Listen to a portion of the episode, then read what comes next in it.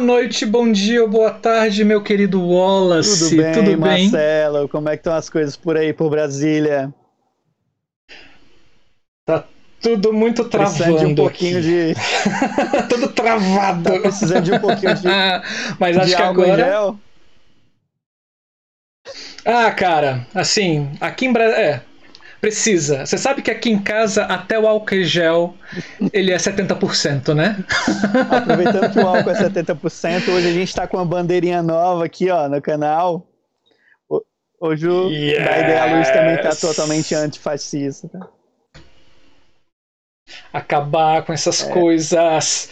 Pena que a gente não pode estar na rua, cara. Que vontade de estar ah, brigando. É Aqui em Brasília tá um caos, né? Assim, todo mundo resolveu desses caras.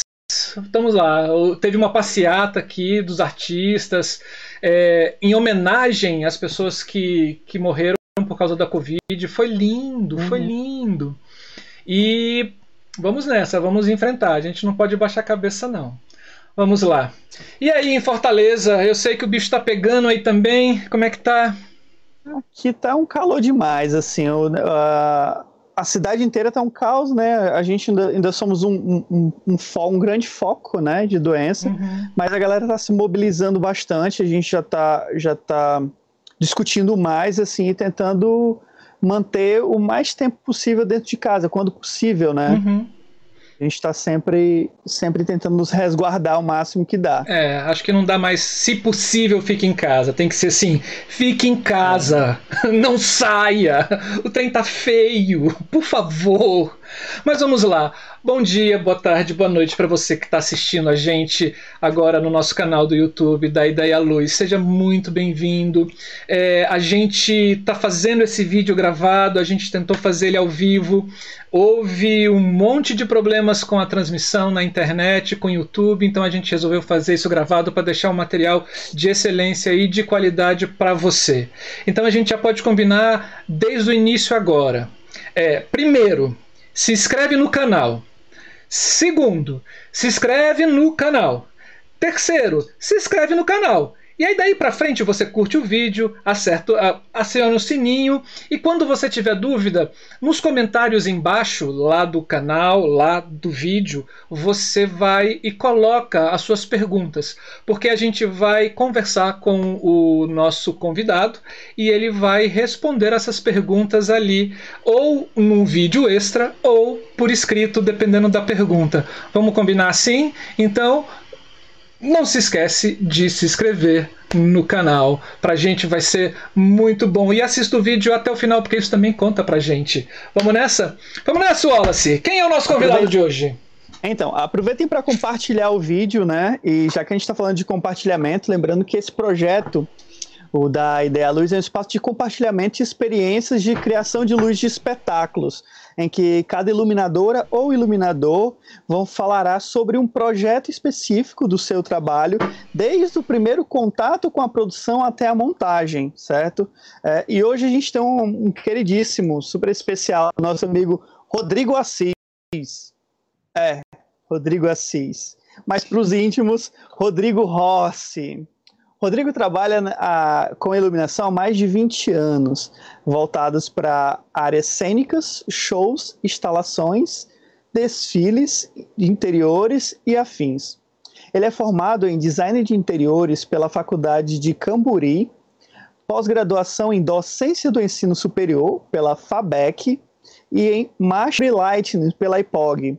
Rodrigo também é professor da IPOG, da Unicuritiba, Unirv de Rio Verde e Unigran, Centro Universitário da Grande Dourados, em Campo Grande.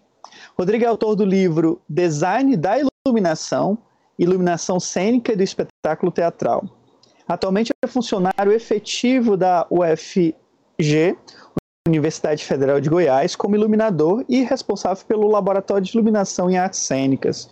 Organizador do evento Encontro Som e Luz, um evento que reúne profissionais da área de iluminação e sonorização.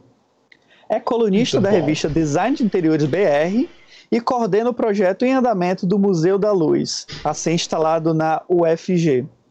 Hoje, Rodrigo representa a Casting Software do Canadá, com o projeto Wise Wig Lightning e seus produtos. Seja muito bem-vindo, Rodrigo. Uhul. Bem-vindo, bem-vindo, obrigado pelo convite. Vocês, colegas da área da iluminação. Bem-vindo, guerreiro. Nosso guerreiro da luz, cara. O que esse cara faz em Goiânia não é brincadeira. É. Não é brincadeira. Parabéns pelo seu esforço, Rodrigo, pelo seu ah, trabalho. Valeu, amigo. Obrigado. É para nós, é para todos nós. Não é para mim, é para nós. Todo esse trabalho que vocês estão desenvolvendo é para todos nós, para agora e futuro, pessoas que estão interessadas em trabalhar na área de iluminação. É. Que bom, que ótimo. A ideia é a gente ter muito material para bater papo, né, e poder fazer pesquisas depois, né? Vai ser um, é um grande ganho a gente ter esses vários canais em que a gente consegue divulgar e compartilhar a, as ideias do nosso trabalho. Uhum. Enquanto existe YouTube, né, existirá o nosso trabalho. Né? Isso vai ser ótimo para as pesquisas. mas, mas, Rodrigo, é, me esclarece uma dúvida. É, todo mundo te conhece como Rodrigo Horse, né? Assim, apesar de você assinar como Rodrigo Assis. De onde vem essa intitulação de cavalo? Mais de 20 anos. Na verdade, eu até comecei a assinar um período na época, assinar ele como Rodrigo Horse mesmo. Só que quando você vai preencher o currículo Lattes, não é tão interessante a academia no Rio de Janeiro esse apelido colocado lá no, no nome artístico, né? Então, aí tem que ficar Isso é verdade. Aí quando vai assinar algum espetáculo, alguma coisa, eu falo pessoal, coloca Rodrigo Assis Horse, ou Rodrigo, entre aspas, Horse Assis. Porque eu ganhei esse apelido quando eu estava na antiga Escola Técnica Federal de Gás, eu tenho o maior orgulho, foi meu divisor de águas, a, a essa minha visão artística da luz tem um antes e depois. Eu acho que essas instituições são os IEFs, que cresceram tanto, como as universidades federais, são um grande uhum. diferencial para todo mundo que está começando. Acho que são um divisor de água, endurece muito e a possibilidade da a, a questão artística, tanto que o, a, a, a Escola Técnica Federal, que hoje são IEFs, é a única instituição de ensino que eu conheço, não sei se alguém pode me corrigir, de ensino médio, em que no primeiro ano você é teatro, dança, canto e artes plásticas. Então você vê isso como matéria curricular, é obrigado a ver em todo o bimestre. No ano seguinte, você continua se quiser. Tanto que se uhum. você começa a fazer uma pesquisa aqui em Goiânia, de cada 10 grupos, 7 saíram de uma escola técnica federal do Instituto Federal. Então, você com 15, 16 anos, ser apresentado a essas atividades artísticas, você vai crescendo essa vontade, despertando esse lado que a gente tem, nessa né, visão da arte. E nessa época eu jogava vôlei. Então, quando eu jogava no time de vôlei disputando os campeonatos estaduais, eu, às vezes, no treinamento, eu pulava e dava um soco na bola para não encostar o braço na rede. Aí um colega meu brincando falou que eu parecia um pangaré dando um coice. Aí de pangaré pra cavalo, cavalo, cavalo. Ficou essa brincadeira, esse apelido. E tem gente que acha que eu, meu nome é Rodrigo Roger. O Roger, às vezes fala muito rápido. significa esse. Né? Então, é. tem lugares, por exemplo, o IPOG, quando eu comecei a dar aula, o povo procurou lá no cadastro Rodrigo Horse, não Rodrigo Costa Assis no catálogo, no cadastro professores. Não, uhum. gente, é Rodrigo Costa Assis. Rodrigo...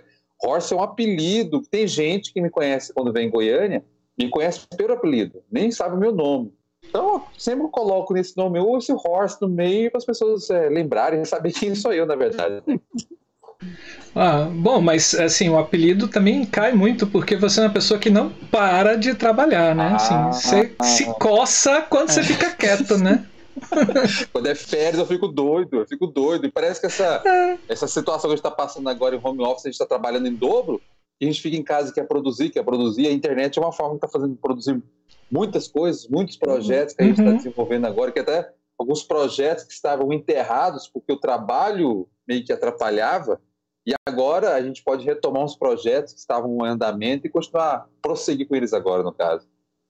Sim, isso é verdade. Pelo menos para a gente na área de iluminação, essa parada, é. essa pausa está sendo uma coisa incrível. Tem acontecido várias lives, vários, várias entrevistas, é, muita gente se reunindo e conversando, coisa que não acontecia na nossa profissão, porque estava todo mundo correndo, é, matando um leão por dia para tentar sobreviver. Né? E aí a gente teve a ideia de abrir esse canal e vocês estão vendo aí embaixo do vídeo passando os próximos convidados que nós teremos aqui todas as terças-feiras às 19 horas.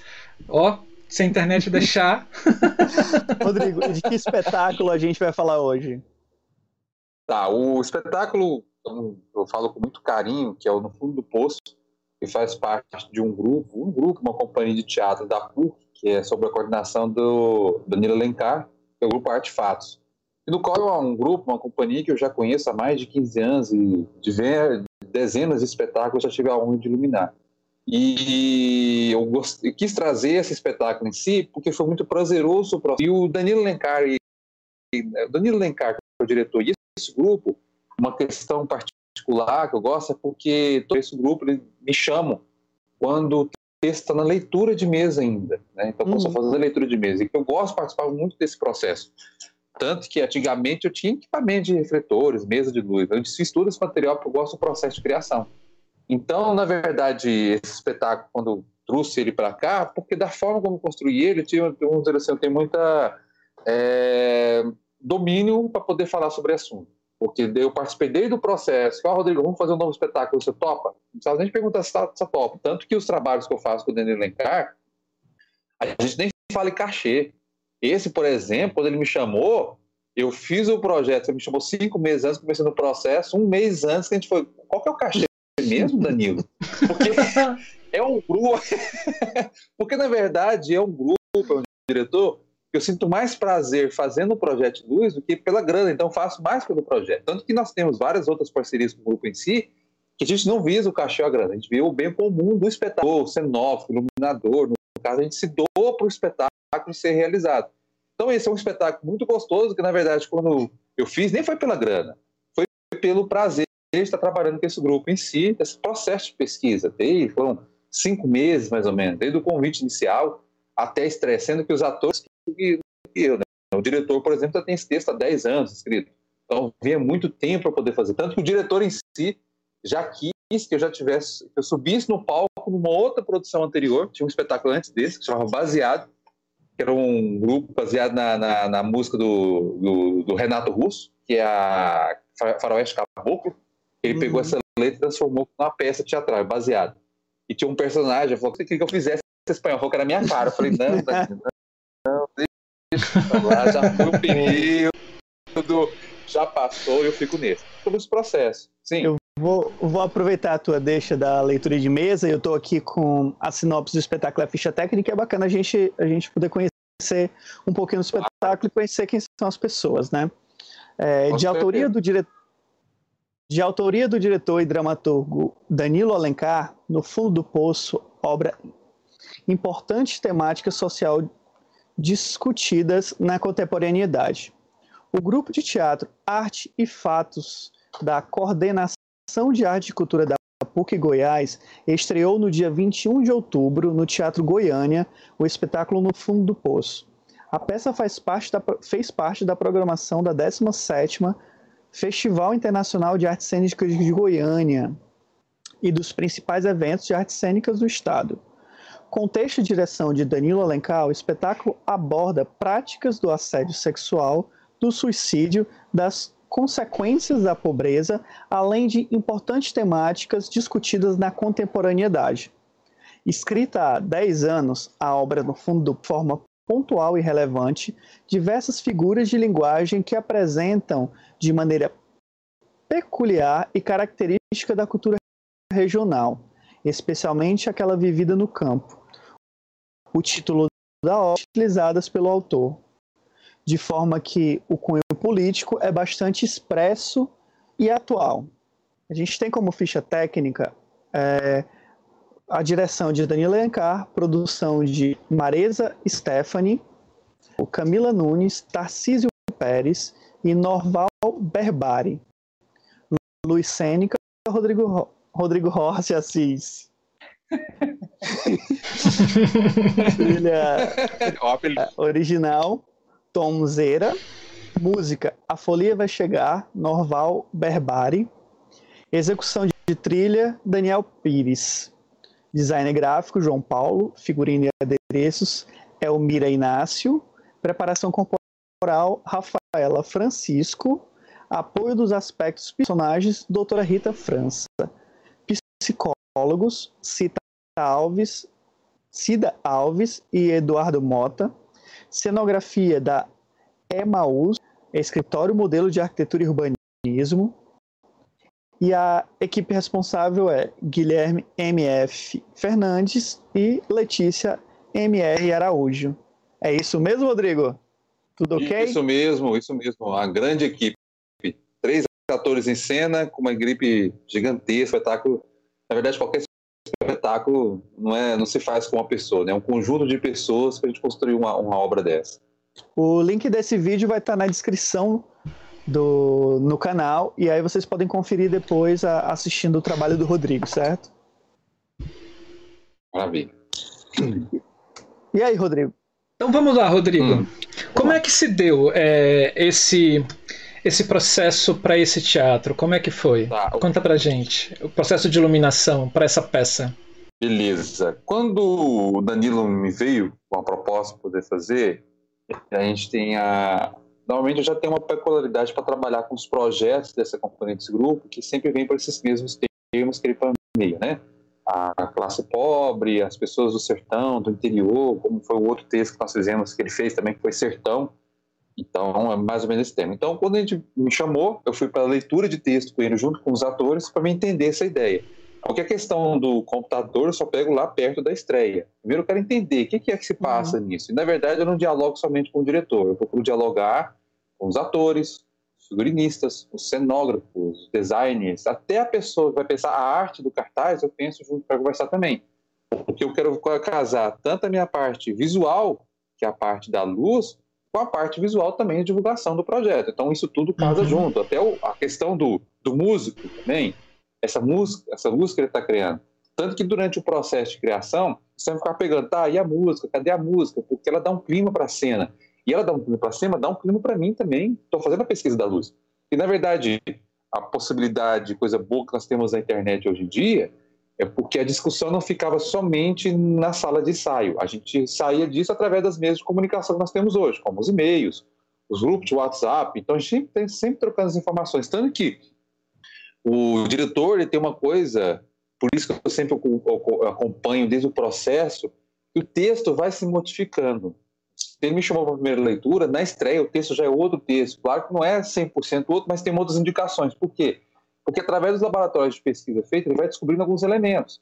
Elementos que talvez o ator descobriu sozinho, que eu apresentei uma proposta, o cara do som, o cara do cenário, a pessoa do cenário colocou esses elementos, a gente vai contribuindo. Então, na verdade, eu meio que entrei no processo e ajudei a contribuir alguma coisa com esse processo, tanto com parte técnica mesmo do espetáculo, como a parte conceitual, até mesmo marcação de cena.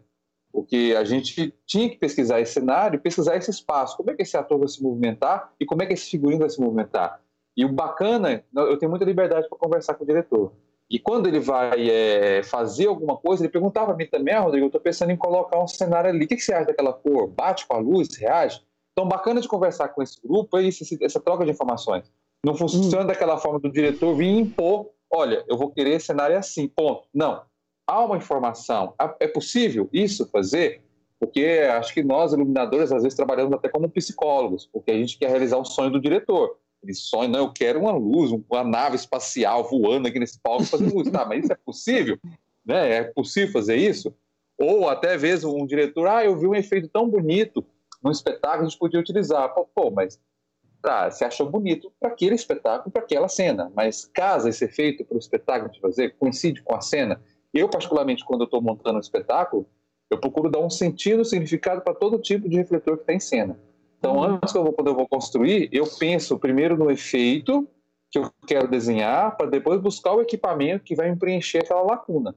Então, não pense em refletor. Uhum. Eu não uhum. sei se eu vou usar elipse, se eu vou usar Fresnel, PC, Move, não sei o que eu vou usar. Eu vou tentar resolver aquela situação do meu conceito que eu quero. Como teve uma vez um espetáculo monólogo que eu tinha que simular um que o rapaz estivesse dentro de um aquário no palco. Tinha que simular esse efeito. O que eu tive que fazer? Porque a produção comprou umas marinex, aquelas marinex de vidro, Uhum. Mas daquela, de pendurando no teto, embaixo do Fresnel, amarrei o nylon, puxei, balançou, a luz passou, teve a refração, ligou com o vaso, você tinha que patentear isso. Foi, rapaz, foi feito lá 60 anos atrás, isso. É, olha que eu conheço alguém que já fez é, isso aí, ó. Seja. Todo mundo já né? fez. Uma... Também, viu? Oh. acho, acho que começou ali no, no universo do, de Simone, né? É. Todo mundo já fez. É verdade. A gente, se você souber as propriedades da luz, como ele reage com os objetos, uhum. então você sabe entender aquilo. Então, isso é um efeito que foi feito há muito tempo atrás. Você vai entender de refração, reflexão, luminância, luminância, intensidade luminosa, fluxo luminoso. Então, você sabe como é que essa luz reage com os objetos. Eu procurar agora é saber que equipamento e que material que vai me dar esse efeito para aquele efeito que eu quero fazer. E que efeito vai ser esse?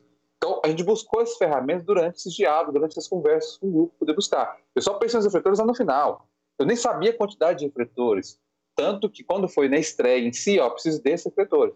E quando chegou no evento mesmo, quando eu vi o rider do teatro, eu precisei que alugasse para a gente só dois refletores. Porque eu, eu tinha o que tinha no espaço. uhum. Na verdade, eu precisava de um outro equipamento, mas eu adaptei, porque precisava, não precisa. Tem iluminador que é assim, quanto mais melhor, né? Quanto mais equipamento, vira aquela firula de remove light, é, né? é a pipocaiada. Você vai, uhum. Aqui em uhum. Goiânia, então, não é criticando, não. Você vai, todo mundo vai ter alguém falando alguma coisa, você vai vir aqui no. Como é que chama aquele que tem evento em Goiânia de sertanejo gigante aqui? Uma Vila Mix. Você vai na Vila Mix, você só vê efeito. Você vê o ator desse tamanhozinho, né? Quando se eu fosse para o espaço daquele, eu teria vontade de sentar lá no fundo, lá no fundo, só para poder ver o visual. Porque o ator, ó, que se lasque. Né? O negócio é, hoje é pipocar a luz no palco. Mas eu procuro fazer isso mais simples. Tanto que quando eu vou discutir uma iluminação de um espetáculo como esse, ou qualquer outro espetáculo, a minha primeira preocupação é: eu vou iluminar o ator em cena, eu quero mostrar ele para o público. Então, minha luz branca está sendo como base. E esse espetáculo em si, ele tem a questão de passar-se durante um dia inteiro. Então, uhum. vamos começar uma madrugada, vai durante o dia e termina o espetáculo no pôr do sol para a noite, né? Mais ou menos isso. Claro que no meio do espetáculo a gente tem algumas inserções que são algumas memórias. Aí nessas memórias aí vem uma questão poética. Então quando você está acontecendo um espetáculo, eu tento fazer a luz o mais real possível que se fosse durante um dia, branco, normal. Quando eu tenho alguma inserção de uma melodia, alguma coisa, eu tento buscar a questão. Uhum. Deixa eu voltar pouquinho no, no, no assunto você está falando sobre as equipes de trabalho. É, uhum. Nesse espetáculo específico, como é a interferência e a colaboração dos outros profissionais? Do cenógrafo, do iluminador, da, de como é essa interação e se algum deles é, é, pode. Como que contribui na, no trabalho do colega? Como que foi ne, tá. nesse espetáculo? Tá. Nesse em específico, uh, as três pessoas além de mim que eu tive muito contato foi com a pessoa da cenografia a, o figurinista, que foi figurinista, e o do som. É, a cenografia é, foi um, pouco, um pouquinho mais complicado, porque foi um, não foi nenhum problema da cenógrafa, que na verdade começou com uma equipe de três ou quatro pessoas envolvidas nessa cenografia inicial do espetáculo, e no meio do processo as três pessoas saíram e deixaram só a cenógrafa sozinha para fazer o espetáculo. Ela teve que tomar conta. Foi. É porque é o seguinte, é, é como o, o grupo Artefatos, ele é um normalmente, como é um grupo, o grupo do Arte uhum. É formado por alunos e comunidade externa. Então, eles tentam formar um espetáculo integrando todo mundo, integrando tanto a comunidade externa como os alunos. Eu, por exemplo, me chamaram da comunidade, da comunidade parte de cenografia, tinha um professor da área de arquitetura ou design, não sei, que ele me que orientar as alunas nesse processo para construir o espetáculo. Então, as alunas não estavam cenografias para teatro. Elas tinham uma linha mais de design de exteriores, mais arquitetura. Sim. E no meio desse processo eram quatro alunos que o coordenador professor coordenava. Só que nesse meio do processo, quando eu vi que o trem foi ficando mais sério, o negócio era complicado, as três pessoas saíram e ficou ela sozinha para administrar o projeto. E tem mais, uma estrada mais, eu fiquei mais junto com ela para auxiliar na uhum. questão de cenário, estudo, tudo junto. Ela me trouxe os desenhos em 3D e nesses desenhos 3D eu fui conversando com ela, coloca isso, tira isso. Nisso também, a figurinista, ela trazia durante ensaios pedaços né, e mostrava tanto para o diretor e mostrava para mim. Para eu poder ver esse tecido, como é que era a material desse tecido. Uhum. E a gente fazia pequenos testes mês de luz com esse espaço. E o, o, o, rapaz do som, a cada ensaio que ele vinha, ele vinha trazendo alguns, trechos dessa música para mim ouvindo e pegando essa melodia. Eu falava para ele: ó, oh, gente, quanto mais você ouvir essa melodia no ensaio, mais a gente vai interiorizando no espetáculo. Adianta utilizar uma, uma música que você não vai usar no ensaio. Então, isso era um encontro, mais ou menos acontecia. Um, eu, eles se encontravam quase todos os dias, a equipe mesmo, que são os atores, o diretor, quase todos os dias, segunda a sexta, e os encontros sempre aconteciam depois das 10 horas da noite. O dia está fazendo outros trabalhos, tem alunos de universidade, que é a realidade de muitos grupos hoje. Né? Eles estudam, trabalham durante o dia e à noite, uhum. até uma hora da manhã. Então, uma uhum. vez por semana eu ia nesses ensaios. Começava às 10 horas, eu ia com eles ensaiando para poder pegar esse espetáculo. Aí nesse dia, sempre coincidia de estar nesse ensaio. Os atores, o diretor, eu, o cenógrafo, ou a menina que fazia cenografia, a gente vê uma cena nova e traz esses elementos. Só que quando a gente foi chegando mais perto da estreia, esses encontros se mais, mais frequentes, né? Uhum. Só que, claro, presencialmente, mas tínhamos um contato externo, de ficar ligando, eu conversava separadamente com a menina, porque, olha, eu vou começar agora a fazer o desenho no projeto, eu preciso fazer. Então, ela me mandava o projeto, eu testava, colocava no computador e conversava com ela. Aí eu colocava um, um figurino, um objeto, olha, figurinista, está vendo a luz, quando passar aqui vai reagir dessa forma. Então, já foi uma certa constância de estar sempre trocando as informações no processo de criação de luz. Eu gosto de participar desde a primeira leitura de mesa até a estreia do, do espetáculo. Depois que estreia, eu não sei se eu vou continuar como operador de luz do espetáculo. Né? Eu assinei a luz, mas eu entrego toda a documentação para eles. Se futuramente eu vou operar a luz, eu não sei. Eu fico, porque é como um filho que a gente coloca no mundo. A luz, o espetáculo interpreta. Se você colocou, se vai fazer com você pro resto da vida, eu não sei, pode ser que apareçam uhum. outras oportunidades. A gente tem outros trabalhos, outras profissões, não tem como você ficar. Imagina você fazer um projeto de luz de um grupo e ficar com ele pro resto da vida. E qual, como é que ficam os outros trabalhos, outras companhias que você trabalhar, né? Então. de quem trabalha com show, né? Tem, tem muito disso também, que você, você produz a luz de um show e você acaba passando um ano inteiro viajando com aquele, com aquele mesmo show, né? Fica, fica um pouco mais Sim. fechado em termos de produção, né? Sim. Uhum. Sim, e, e espetáculos é. como esse do, do começo, eu aproveito também para é, chamar alunas, alunos que estão interessados na iluminação, para ajudar a junto a alguns projetos como esse. Esse não deu certo, mas tem alguns projetos que eu coloco eles para operar a luz do espetáculo. Ah, eu quero trabalhar na parte de iluminação. Então, vem no processo, acompanhe comigo, eu faço a estreia. Os poucos espetáculos apresentou três dias, o primeiro e o segundo dia eu faço a luz. No terceiro dia, ela opera a luz e eu fico do lado que senão o grupo vai e continue, pode ser continue com ela sendo operadora de luz, no caso. Rodrigo, e as temporadas normalmente acontecem de, de quanto tempo a, a, em Goiás? Aqui a gente tem um problema muito grave que é um final de semana. Passa de... Ah, Brasília. tem Brasília igual. É um final de semana. O povo aprova um projeto de lei, consegue uma pauta no teatro, é sexta, sábado, domingo, acabou, não sabe quando se apresenta, quando se retorna. Às vezes, assim, vão fazer 10 apresentações do projeto. Aí, três no final de semana, outras três no outro teatro, e, e coloca um projeto de escola no meio para complementar a apresentação.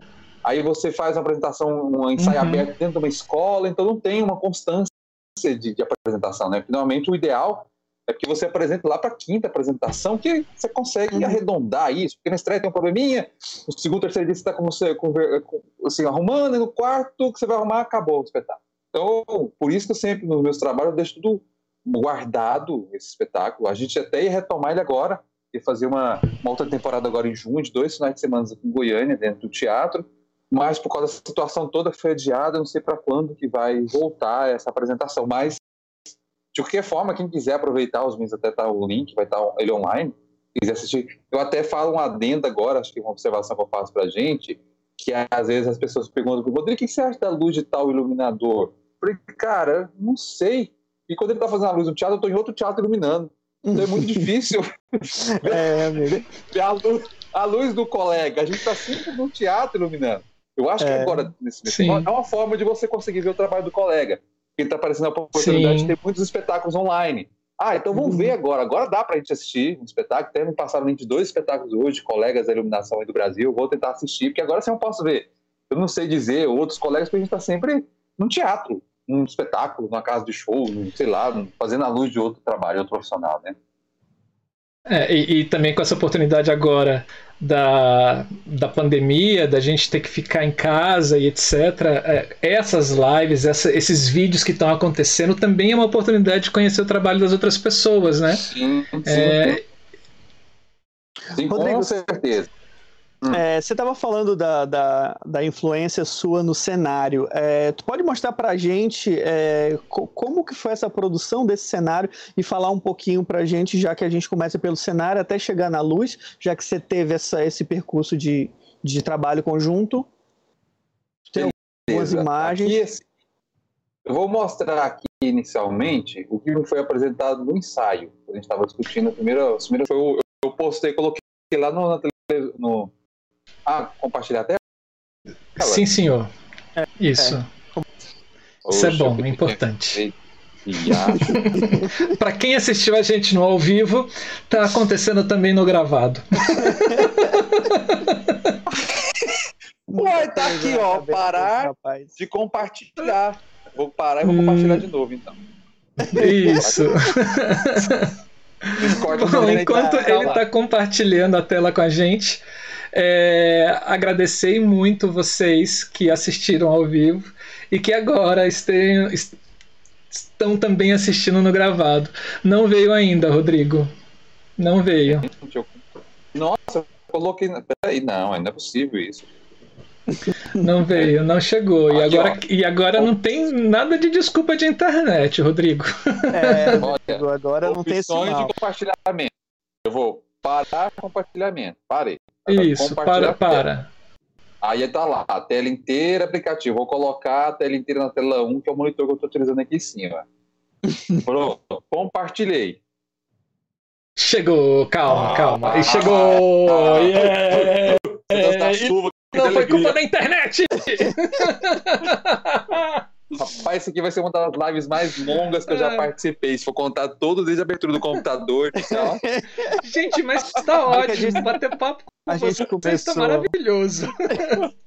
Oficialmente começamos às 19, né? Agora já é 10 e 10.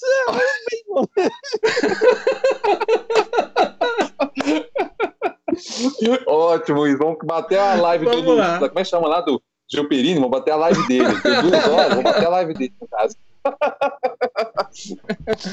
vamos, vamos, lá. Vamos lá. Quando a menina me mandou, esse aqui é o cenário do espetáculo, basicamente. Tá? Em 3D, onde eu tenho esse piso, que na verdade é uma lona com terra, escolaram terra mesmo uhum. nesse espetáculo. Aqui são tocos mesmo de madeira para construída. A única coisa que foi construída mesmo, mesmo foi essa, essa esse poço aqui. Na verdade, está faltando um elemento aqui em cima, né, que fica onde você vai descer o balde para colher água.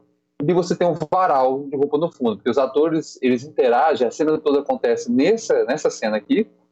Tanto que durante o ensaio eu estava conversando com eles, eles ensaiando, e, e foi uma coisa assim: é, eles estavam ensaiando no espaço, lá na sala mesmo, somente com esse poço e os bancos. E tinha esse varal no fundo.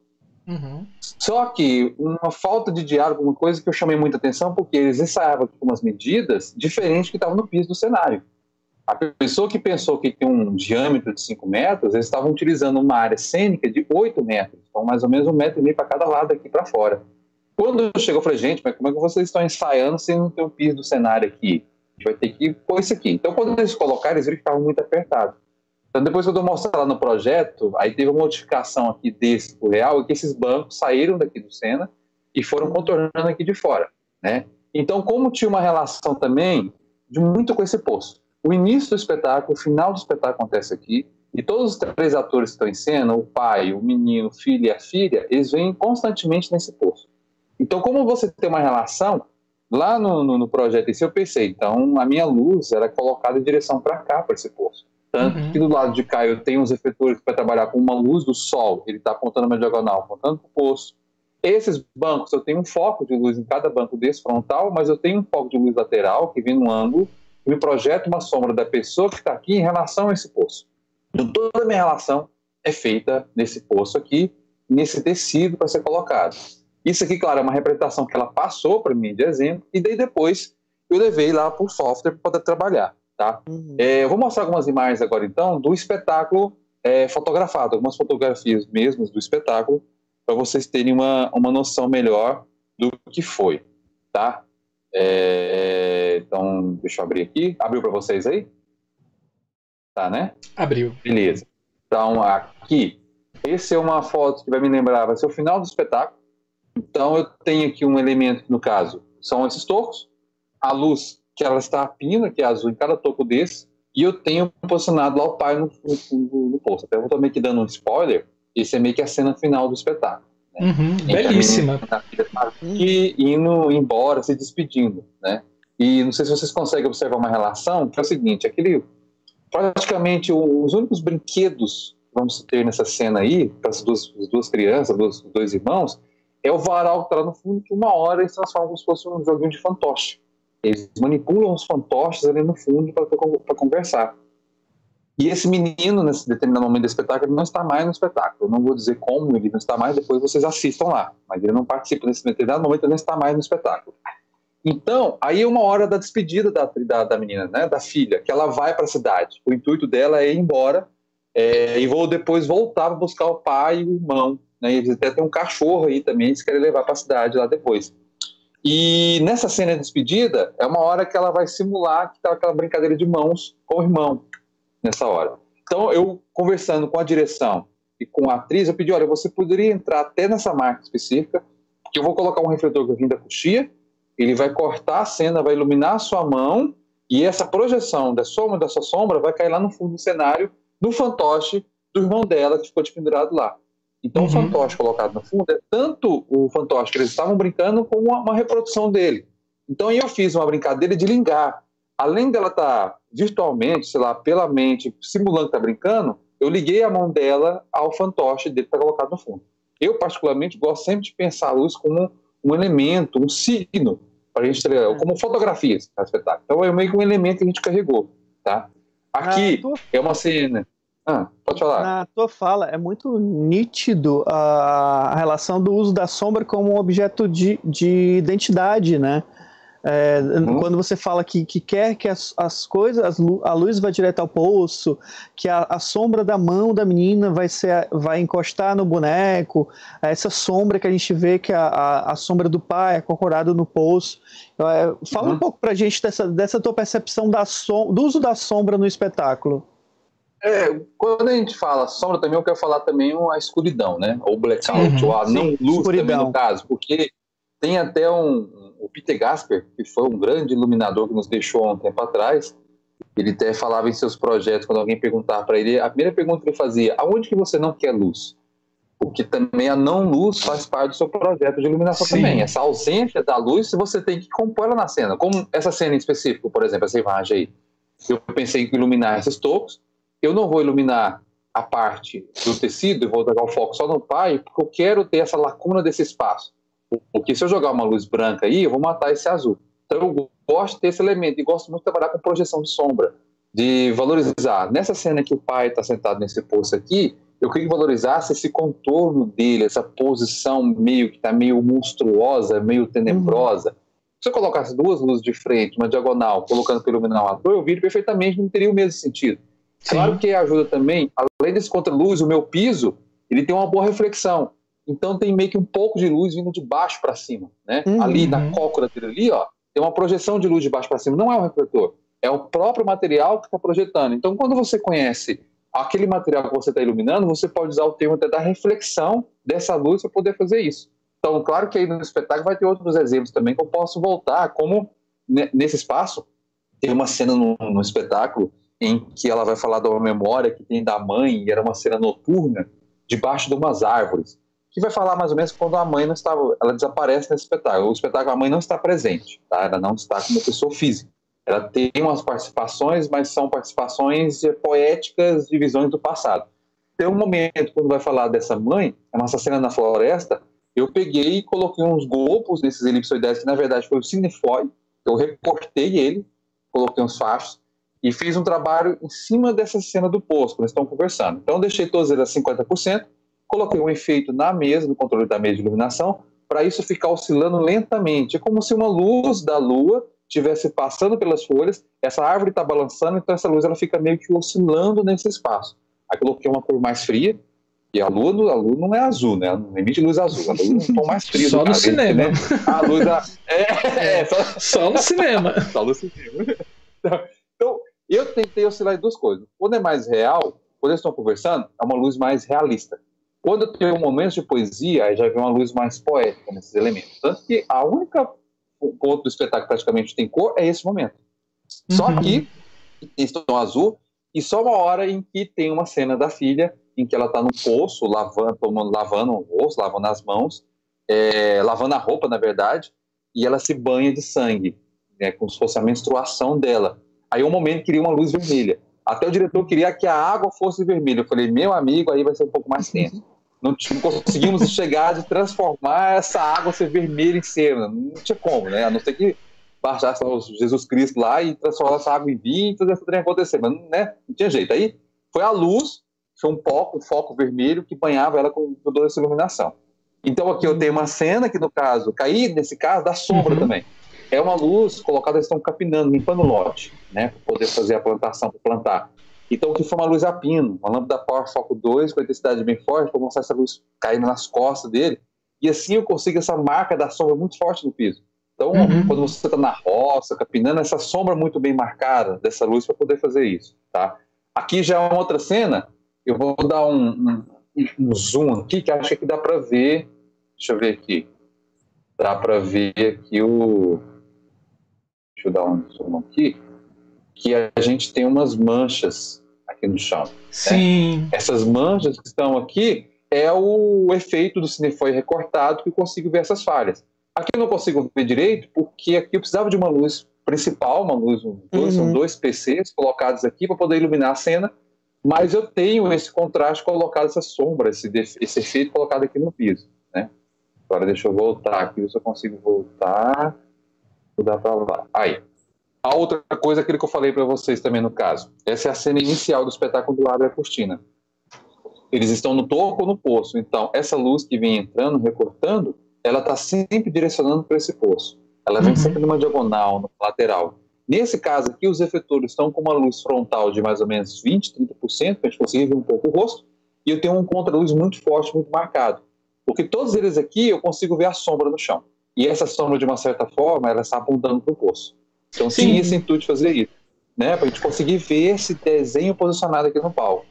É, pra... Aqui outra cena é, eu, eu ah. assisti, deixa eu só interromper um pouquinho, assim, eu assisti o, o espetáculo, né? E o espetáculo, o link uhum. para você, quem quiser assistir, também está na descrição do vídeo aqui no YouTube. Uhum. É, o poço ele é um elemento central, né? Assim, é, é nele que toda a, a, a trama é, gira em torno dele, né? Assim, tudo vai, tudo se liga a esse poço. Né? Não vou dar mais spoiler uhum. porque tem que, tem que assistir. é, mas uma coisa, é, uma coisa que me chama muito a atenção, Rodrigo, é, hum. não sei se você vai mostrar aqui é, um momento de luz mais aberta, mas essa arena no centro com essa essa vestimenta preta que o teatro nos proporciona nos leva assim a a outro cenário, né? Assim, muito mais psicológico dos, dos uhum. atores uhum. do que está acontecendo em cena do que a propriamente cena diz, né? Quando, quando eu vi uhum. pela primeira vez, quando eu comecei a assistir que quando você abre a, a, a luz geral nesse nessa roda, é, é, é incrível como me remete a uma, a, a uma outra espacialidade que não é essa física que está. E aí, quando você vai ouvindo uhum. efetivamente o texto, você vai entendendo que uhum. espacialidade é essa, e o poço ele é o elemento fundamental e central né, para o desenvolvimento da narrativa. Uhum.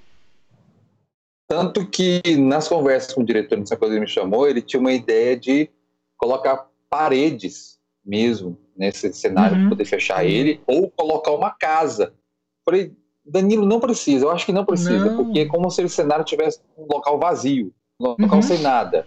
Até uma ideia inicial que a gente queria fazer era tirar todas as pernas, todas as bambulinas, todo, tudo, limpar todo o palco, e talvez aparecer, quando tivesse iluminado, alguma coisa lá nas coxias. Então, o espetáculo que vai delimitar essa área cênica é esse cenário que está no chão e a luz está em cima. Sim. Um elemento com uma, uma parede ia ficar muito apertado, ia trazer, por exemplo, se eu colocasse uma parede, mesmo com essa luz aqui, a reflexão ia mostrar a parede. Então não traria mais essa linguagem, dessa espacialidade de aqui, porque isso aqui é atemporal, uhum. isso aqui é uma imagem que está colocando aqui, eu não falo se é dia, se é noite, se é no passado, no futuro, no presente, é um signo, é um elemento. Tanto que uhum. o espetáculo começa com essa cena, depois que tem uma música de abertura, há um blackout, apaga toda a luz, os atores saem de cena e ficam um ator e começa o espetáculo normalmente. Então uhum. isso está fora da cena. E é um Ele... elemento que volta depois lá no final do espetáculo. E é atemporal, né? Assim, é, é, atemporal eu digo, pode... eu digo de dia, noite, né? Assim, é, você uhum. consegue trazer isso muito bem no, na composição da relação cenário e luz. Mas pode seguir. Sim, eu, aí essa é a mesma foto, na verdade, você consegue ver até aquele piso lá bem marcado no caso, né? Aqui eu já mostro que é uma cena que eu tirei do meu próprio celular na hora da operação. Uhum. Que eu tenho o meu espetáculo acontecendo no palco, eu tenho o meu software aqui em 3D com a minha luz e tenho o meu controle de luz do lado direito. Então tudo que está acontecendo no palco eu consigo ver aqui no meu software. Então foi até uhum. uma forma de conferência dessa luz. A única diferença que a gente vê mesmo dos três, dos dois, primeiro que aqui no software eu consigo ver no ar a minha luz e a cor do piso muda, porque a textura que coloquei lá no piso é, tá um pouco diferente do que no palco. Então mudou, ficou no cian, né? Para gente colocar. Uhum. Aqui já é o espetáculo em si lá, como eu dou aqui, embaixo eu mostro minhas controladoras MIDI, que é uma PC20 e uma PC40, que no caso, eu não sei quem que inventou esse nome, que na verdade eu peguei, são separadas, eu desparafusei o meio dela, parafusei o meio delas, e não sei quem inventou, deu o nome de APC80 apc 40, APC20, você soma, dá 60, mas né, chamaram de APC 80. Agora não sei por que. Eu ouvi falar, ouvi falar que tem um videozinho que o Rodrigo fez ensinando a fazer essa tramóia. É, tramóia não. Vamos dizer que é uma adaptação técnica. É verdade, diferente. é uma adaptação. É. Entrem no site é uma, do é Rodrigo que vocês é vão ver isso. Artes. É. Mas funciona com a beleza, viu? Mas tem, tem um vídeo lá no YouTube lá mostrando lá esse. Eu, desmontando e montando ela, na verdade, como é que eu fiz o próximo passo a passo, como é que eu fiz dela, porque na verdade aí, aí eu uso um outro software, tá? Que na verdade eu estou utilizando aí o WizWig, que é o software, a Dot 2, que é o software de controle, e ainda tem mais um terceiro software que está escondido, que é o RD Show Cockpit. Ele Nossa. é feito por um português, colocou, que na verdade ele é o quê? Você com uma controladora MIDI e você faz o mapeamento para entrar em vários softwares ao mesmo tempo. Então, por uhum. essa controladora eu posso controlar Dot 2, eu posso entrar no Reaper, que é a música, eu posso mapear minha controladora e fazer mapeamento. Então, é um software que aí você paga, o software em si custa 25 euros, você compra ele para instalar, um rim. Ah, eu quero uma mesa. Quero... Hã? Um rim. É. Hoje em dia, é, aí... com a cotação de é hoje, é um rim. É um rim.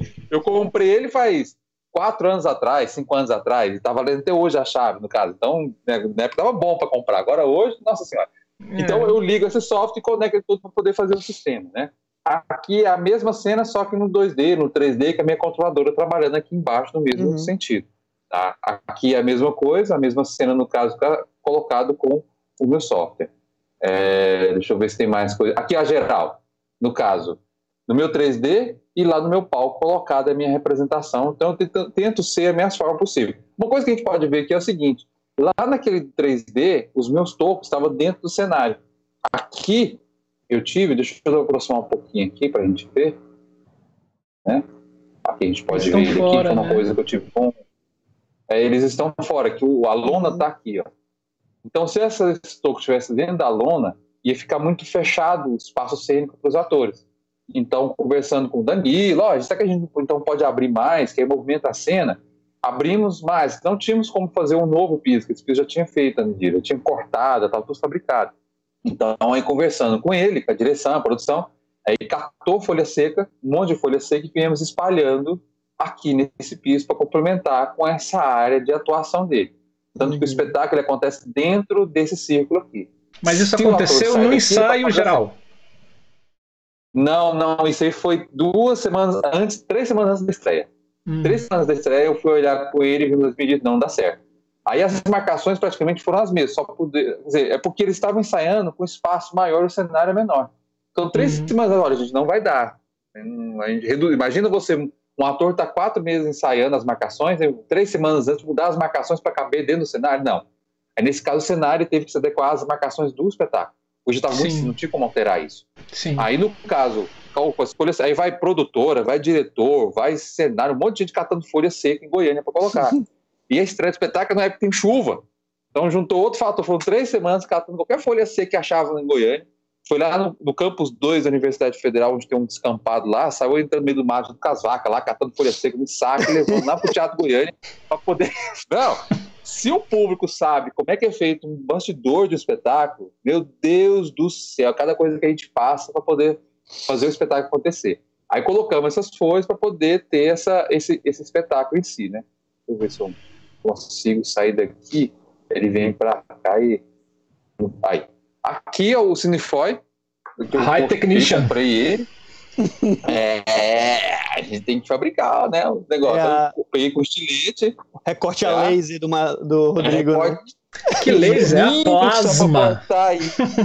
Rapaz, eu, eu peguei um lápis, saí desenhando e vim com o estilete, cortando os negocinhos. Joguei uma lanterna para testar. Aí minha fábrica é a Globo Force Produções. Isso foi com elipso. Isso você usou nos elipsos. Ele usei nos elipsoidais. Uhum. Aí eu peguei o elipsoidal que eu utilizar era um 750, aquela íris era um elipsoidal um pouco menor. Então uhum. eu peguei a íris, que tem até lá no Museu da Luz, essa íris tem lá. Eu peguei ela como molde, entre aspas, para saber aonde que eu ia colocar ele. Porque o se fosse um telém, precisava né? de um, é, para ser a, o limite do meu corte. Se fosse um refletor uhum. da Telém, teria que ser um pouco maior. Mas eu peguei essa íris desse refletor, que é o mesmo que eu vou utilizar no espaço. Só que quando eu fiz o desenho, eu fiz até um pouquinho maior saindo, que caso chegue no espaço que seja utilizando no elipsoidal da Telém, esse globo vai me servir. E usei tranquilamente e está guardado comigo. Uhum. Quando tiver o espetáculo novamente, eu vou utilizar os mesmos globos, tá lá guardadinho pra gente lá. Tá? Para quem não sabe então... o que é então cinefoil, é um papel alumínio, é um alumínio na realidade, né, um pouco mais, um pouco mais grosso, né, é, que resiste ao calor. Né? Ele é preto nesse sentido e ele é utilizado para você fazer acabamento é, em coisas quentes, na iluminação do teatro, por exemplo. Né? É, Bom, a galera que está começando a cair no LED nem sabe o que, que é isso. Sabe, nem, nem pode comer, o que, que é isso? O, luz quente, luz, temperatura, refletor é. quente, é, hum, é... Esse refletor tá silencioso, eu, por que, que ele não fica com a ventoinha é. ligado?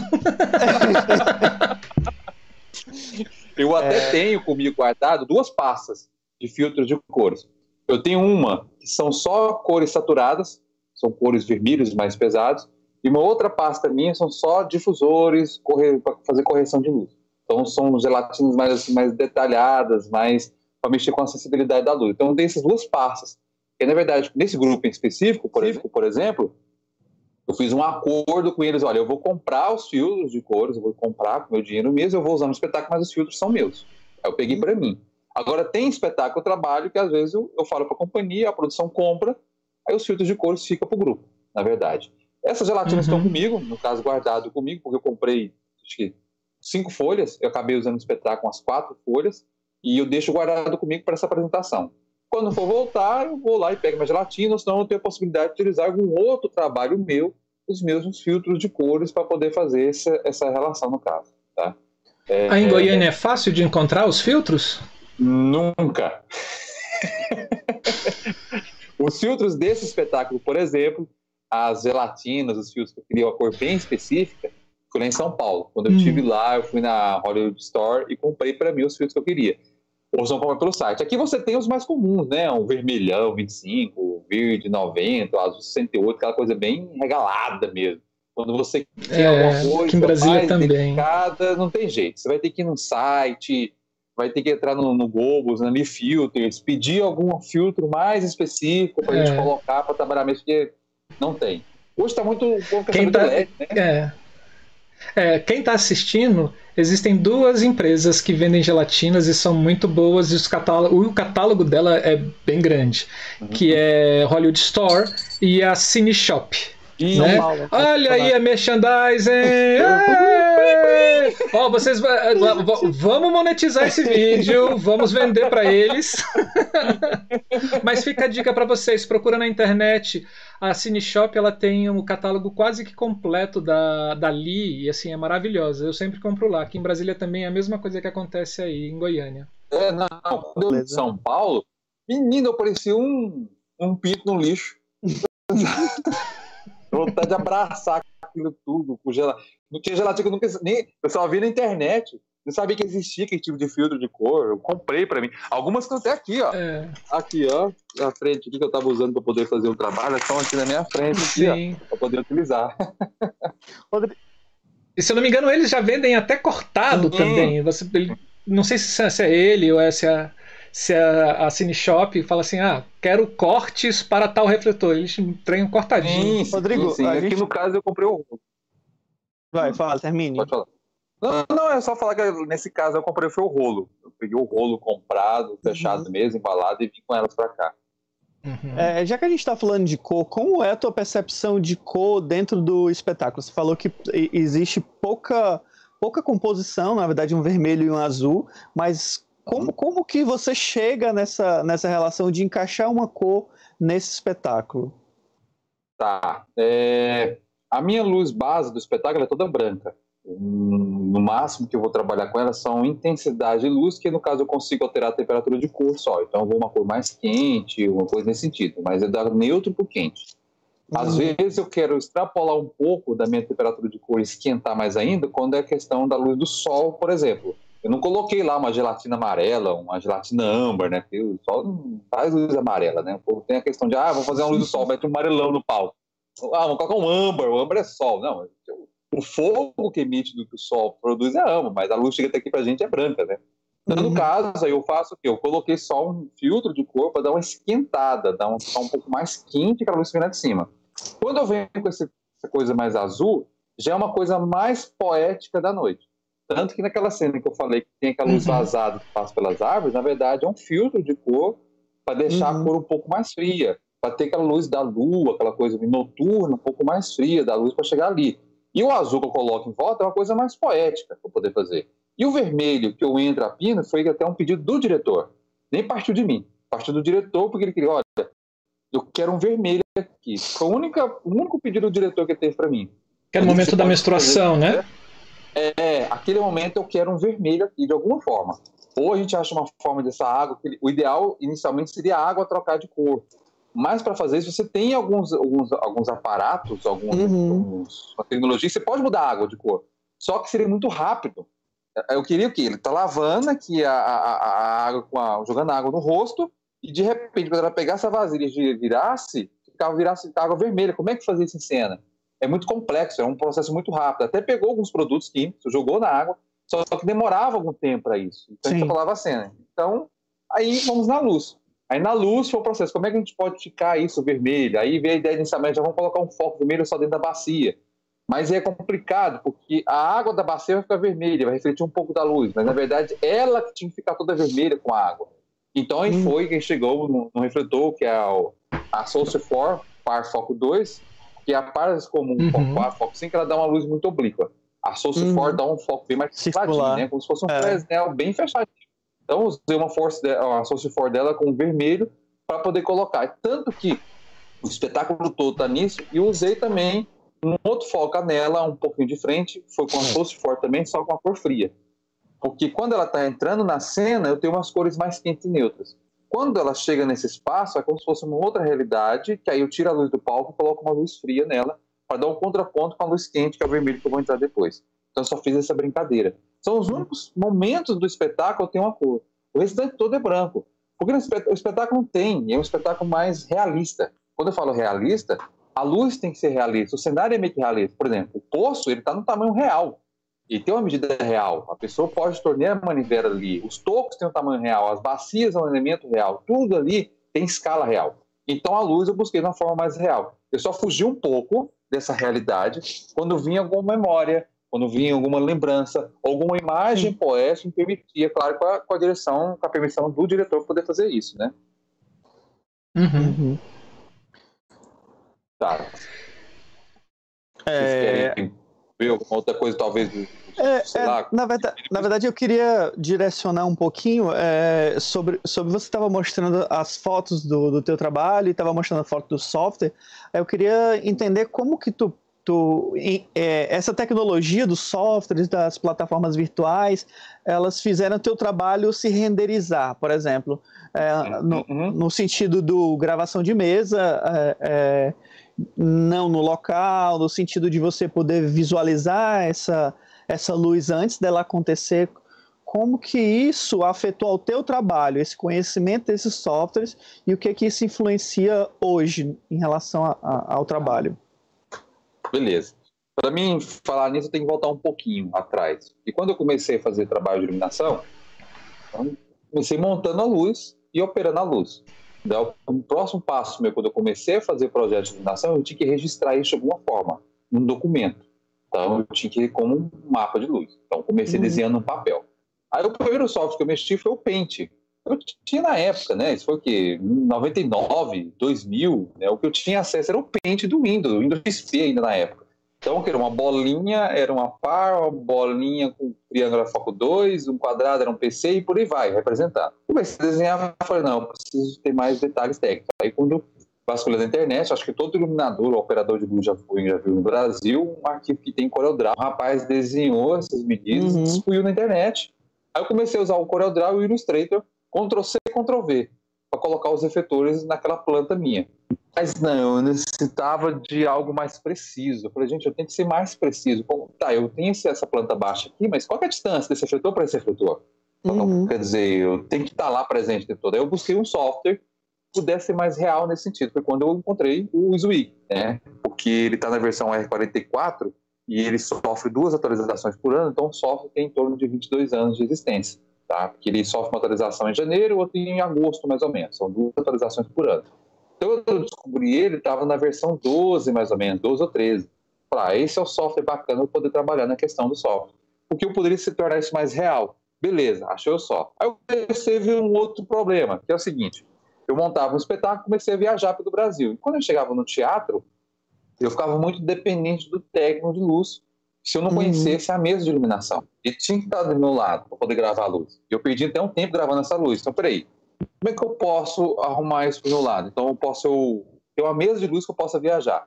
As mesas são caríssimas, né? As mesas de iluminação para você poder trabalhar é, Pô, tem mesa aí de 100 mil reais, 80 mil reais, é um apartamento para ter uma mesa de iluminação. Não dá. Foi quando eu fui atrás dos softwares de iluminação, qual que seria um software? Porque essas mesas físicas, praticamente todas têm a versão offline, que é a versão para computador. Um PC. Então eu fui atrás de qual é, uhum. é para um PC. Qual é o software, então, que eu posso utilizar para mim gratuitamente? Vai ter possibilidade de me linkar com o Zwig e depois eu linkar com o software. É... Eu testei mais de 10 softwares de iluminação diferentes. Eu fiquei seis meses instalando e desinstalando software de controle de luz, testando as possibilidades. Qual que se adequava ao meu trabalho? Foi quando eu cheguei em três. O Onyx Obsidian, o Lumikit e a Dot 2. Então, eu reservei todos os meus projetos nesses três trabalhos. Porque, independente da interface que eu uso, porque para me ligar meu computador ao teatro, eu preciso de uma interface DMX para converter esse uhum. sinal. E os três softwares que me atendeu foram esses três. Então, todos os meus projetos se resumem a esses três. Mas por que, que eu tenho os três? Porque depende do cliente. Depende da ocasião, eu vou ficar ou com software X ou com software Y. Se é um teatro, eu vou para Dot 2. Se é alguma coisa de show, eu vou para o Obsidian. Se é alguma coisa tipo boate, que eu preciso de Pixel LED, eu vou para o LumiKit. Então eu fico oscilando com isso. E também vai do cliente. Então já teve a situação uhum. que eu fiz um projeto de luz, por exemplo, na igreja evangélica, e eu deixei a Dot 2, o que foi fácil passar para eles. Uhum. Aí com esse software, cheguei nesse software, que me facilitou agora, porque antigamente, há uns 15, 20 anos atrás, o diretor sempre reclamava que a luz era a, o processo mais injusto que você tinha no processo de criação de um espetáculo. Porque o cenário você vê antes, o figurino você vê antes, o figurino, a maquiagem, tudo você vê antes, mas a luz não. A luz você só vê no dia que liga os refletores. E no ensaio, como é que você fica ligando o refletor? Então, praticamente, você só vê a luz no dia do espetáculo. Por isso que tem muita tradição ainda, ainda se tem isso ainda, de, por exemplo, o espetáculo vai estrear na sexta, você entra no teatro na segunda-feira. Você tem quatro, cinco dias dentro do espetáculo para você testar a luz. Em Goiânia vocês têm isso? Não, não, não. Aqui em Goiânia não. Nossa Senhora, nossa, seria uma benção. Eu consegui, acho que, acho que toda a minha vida aqui em Goiânia, eu consegui uma vez. O espetáculo era na sexta, eu consegui entrar na terça. Acho que eu... isso aconteceu uma ou duas vezes, eu posso botar nos dedos. Eu conheço teatro que você o teatro que você entra às duas da tarde para apresentar às oito. Não, então, já assim, também. Aqui, a gente aqui só vê a luz enquanto a luz está acontecendo. Ó, esse espetáculo em si mesmo, como foi dentro de um festival do Goiânia Cena, né, um festival internacional de teatro, o espetáculo estreou na, na sexta, se não me engano, sexta-noite, não me lembro para a memória, nos deram para entrar quinta-feira a partir da meia-noite. Então a gente virou a noite montando a luz, passou o ensaio, aconteceu um monte de coisa, de empecilhos para gravação, ensaio. Não teve ensaio geral com a luz, nós tivemos um ensaio técnico de marcação uhum. de cenas só de deixas de iluminação. E o espetáculo à uhum. noite só viu o espetáculo na hora da apresentação à noite. Tanto que na estreia teve pequenos erros de operação. Aí foi no segundo dia eu fui consertei e tudo mais, porque a gente não teve um ensaio.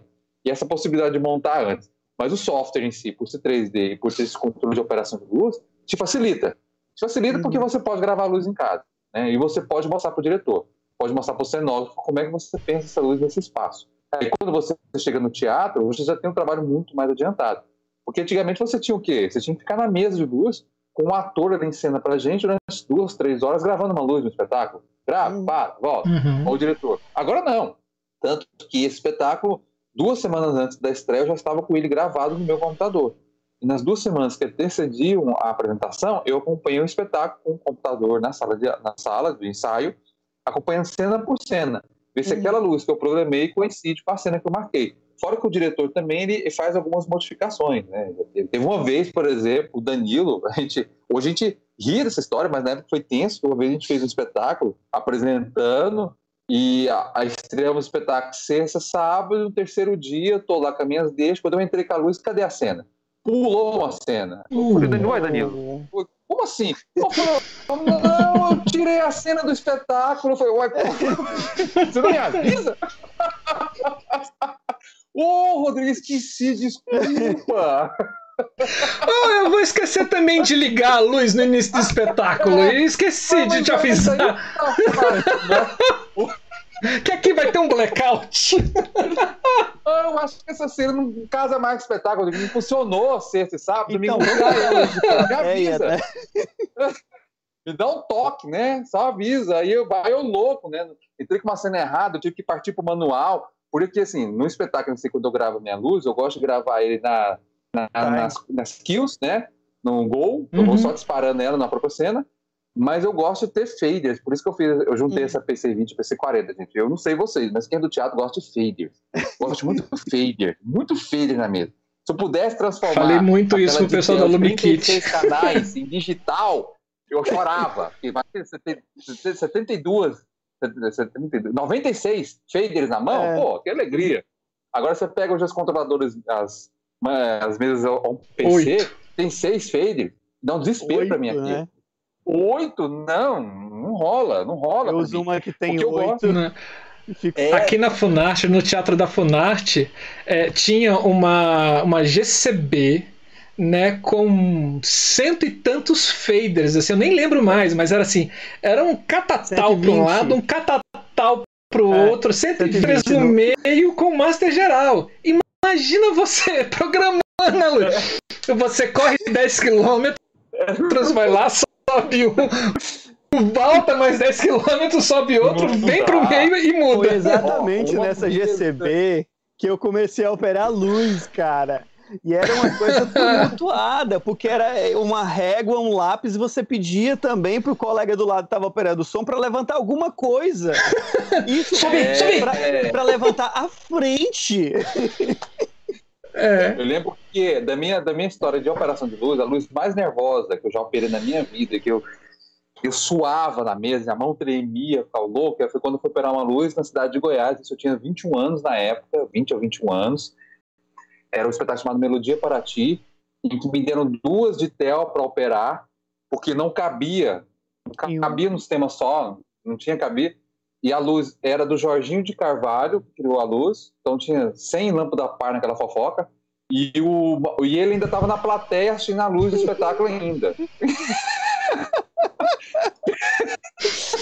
Eu teria aqui Que batismo bom, hein? Nada tenso. Pô, nada tenso. É, era o teste para tirar meu DRT, por incrível. Né? DRT. porra! Aí o que, que eu fiz para operar a luz? Eu deixei uma mesa de frente, porque os maços do lado esquerdo da mesa. Eu fiquei meio do lado esquerdo, eu peguei outra mesa e girei ela para ficar o fader, o massa do meu lado, e pus mais dois técnicos para ficar do meu lado, programando a luz para a cena para mim. Eles uhum. foram programando a cena e eu fui no máximo, porque, pô, tinha mais de 90 cenas, era muita troca de luz, muito rápido para poder fazer. Então eu tive que fazer um ensaio só com os técnicos, ir ao vivo poder fazer. Tanto que lá no Museu da Luz, no UFG, tem uma tel dessa igualzinho, de 32 canais lá no espaço. E toda vez que eu vou para os alunos, eu mostro: olha, se você pega uma mesa dessa e entende o funcionamento, como se grava a cena, você consegue fazer qualquer mesa digital. Qualquer mesa de luz você consegue. O processo uhum. é o mesmo. Só muda um sistema operacional de um para outro, mas você sabe que fazer um agrupamento. Uhum. Só a interface é. é. A lógica é a mesma. Então, quando os é meninos vão lá, vamos começar treinando dessa aqui. Ó. Você sabe mexer nessa GCB? Eu tenho uma GCB de 12 canais também. Ah, agora então vamos para Ditel agora, porque o Ditel tem os presets, né? Você tinha nove cenas, Sim. que era um luxo, né? Três primários, nove cenas. Ah, entendeu? Agora vamos para o software. Quando você chegar no software, você vai engolir muito mais rápido aquele comando para poder chegar a fazer aquilo, entendeu? Uhum.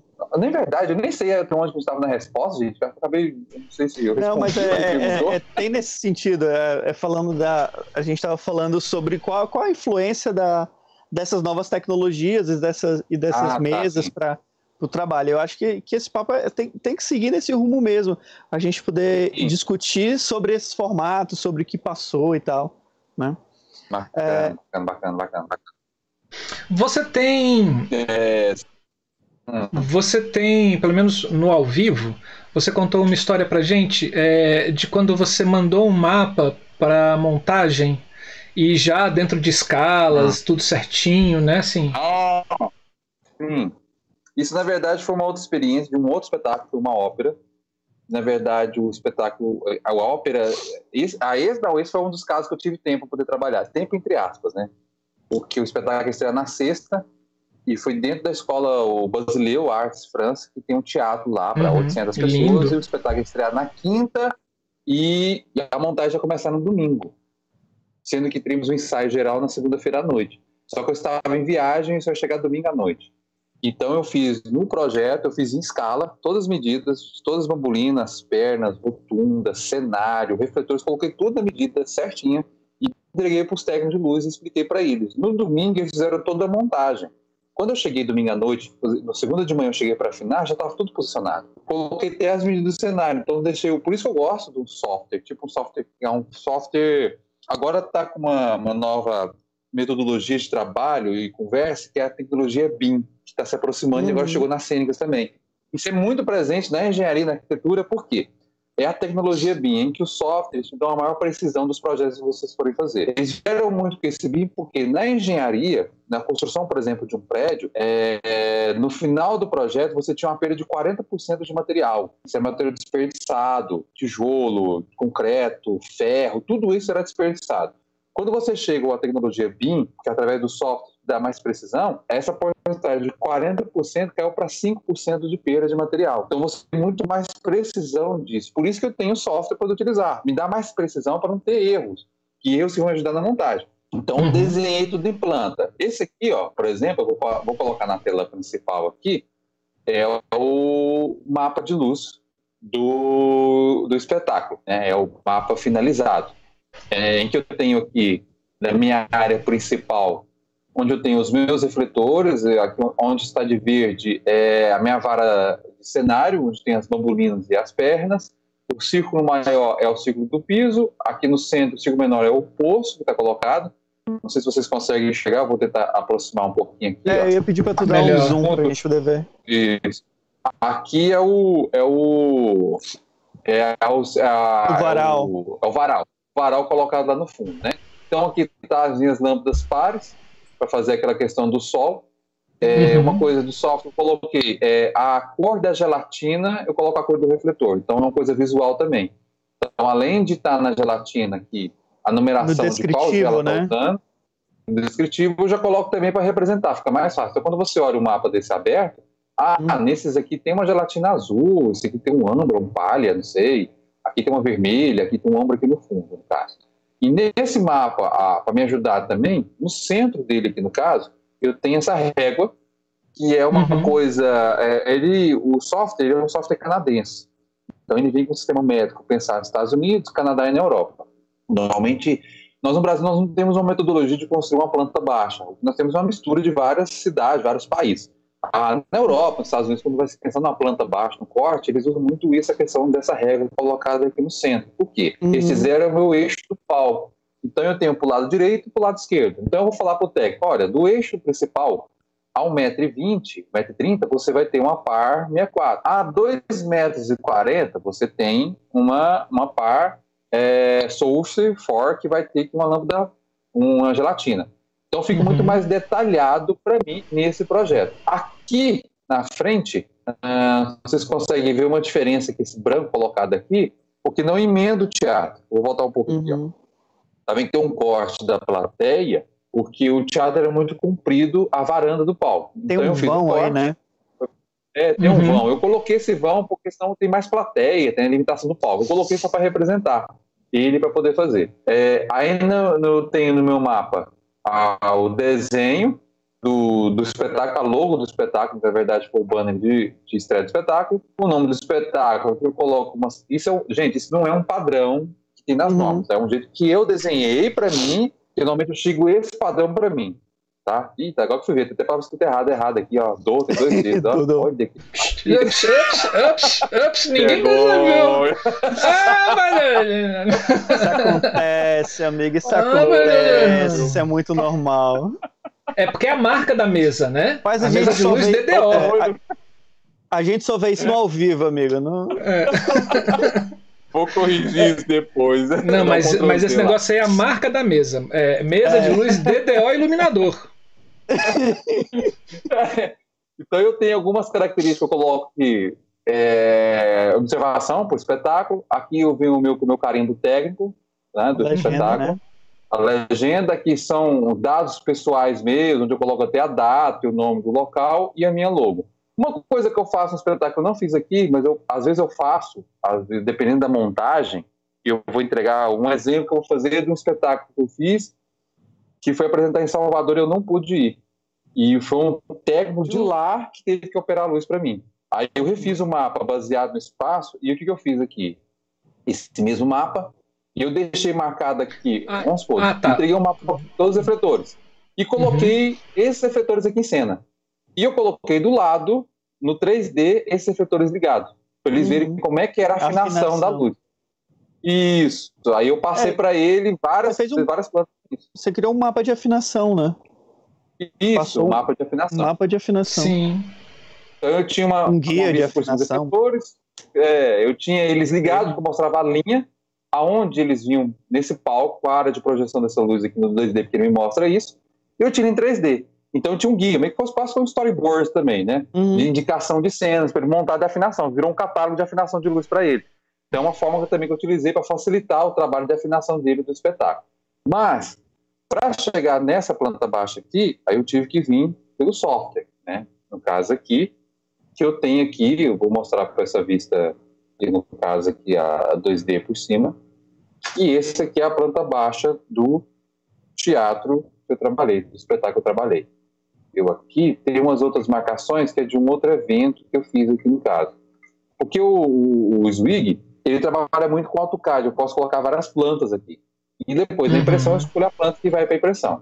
Então aqui eu trabalho em 2D, mas eu tenho outras vistas, como uma vista lateral uhum. esquerda, direita, minha vista frontal, minha vista por trás do espetáculo e minha vista isométrica, que é minha vista em 3D.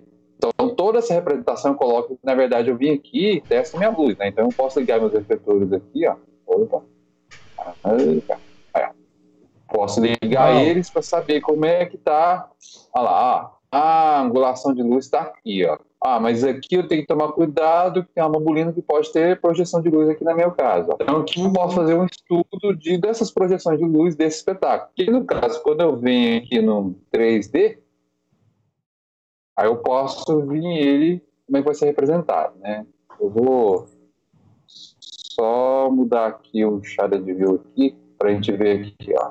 Eu posso diminuir aqui a intensidade iluminada dele e mostrar. E que esse refletor está sendo iluminado aqui nessa cena aqui em específico, tá? Aqui, claro que isso é, eu fui testando.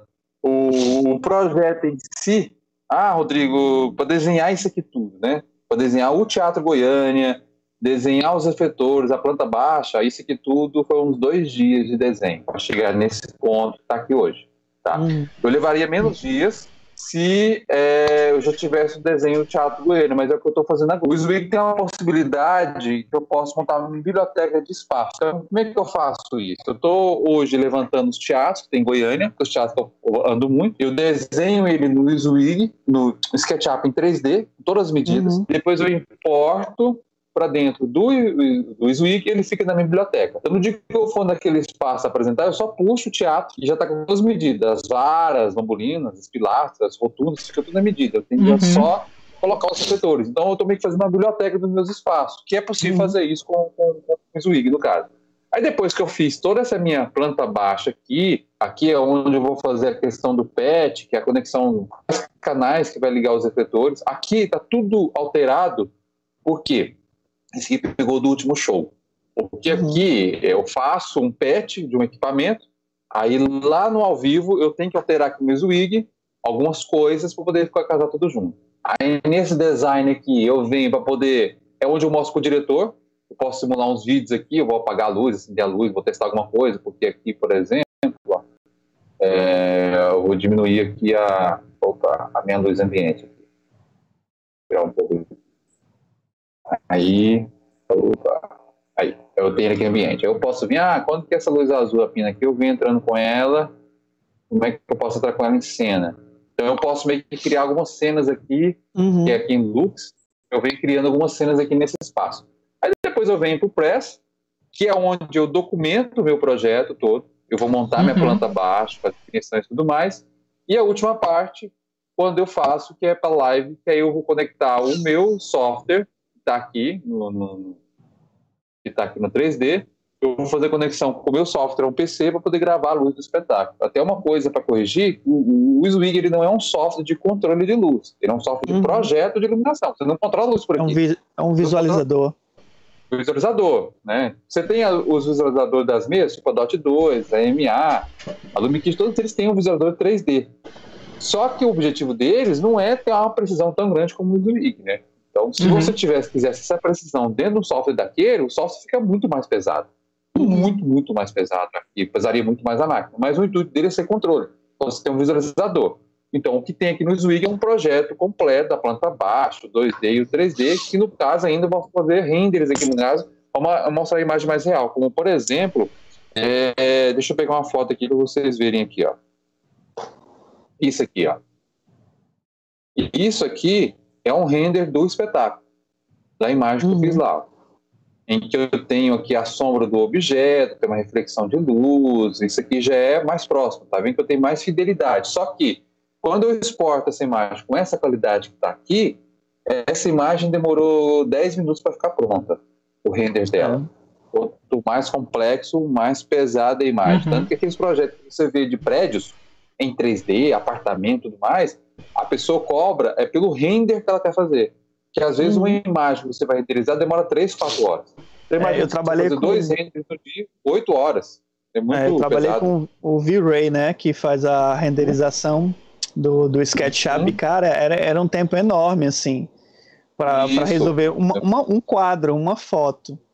Não, não. Tem, e, e, você pensar que tem alguns renders que levam à noite, né? O pessoal deixa. Na verdade, tem render dormir. que leva dias, por causa Sim. da. O, o, processamento é muito alto a quantidade de uhum. bits. Mas aquele, só... aquele filme, o Transformer, o primeiro filme do Transformers, cada frame do filme foram 37 horas de render. Cada frame. Uau. Cada imagem do filme. Então você tinha. Com quantos computadores, né?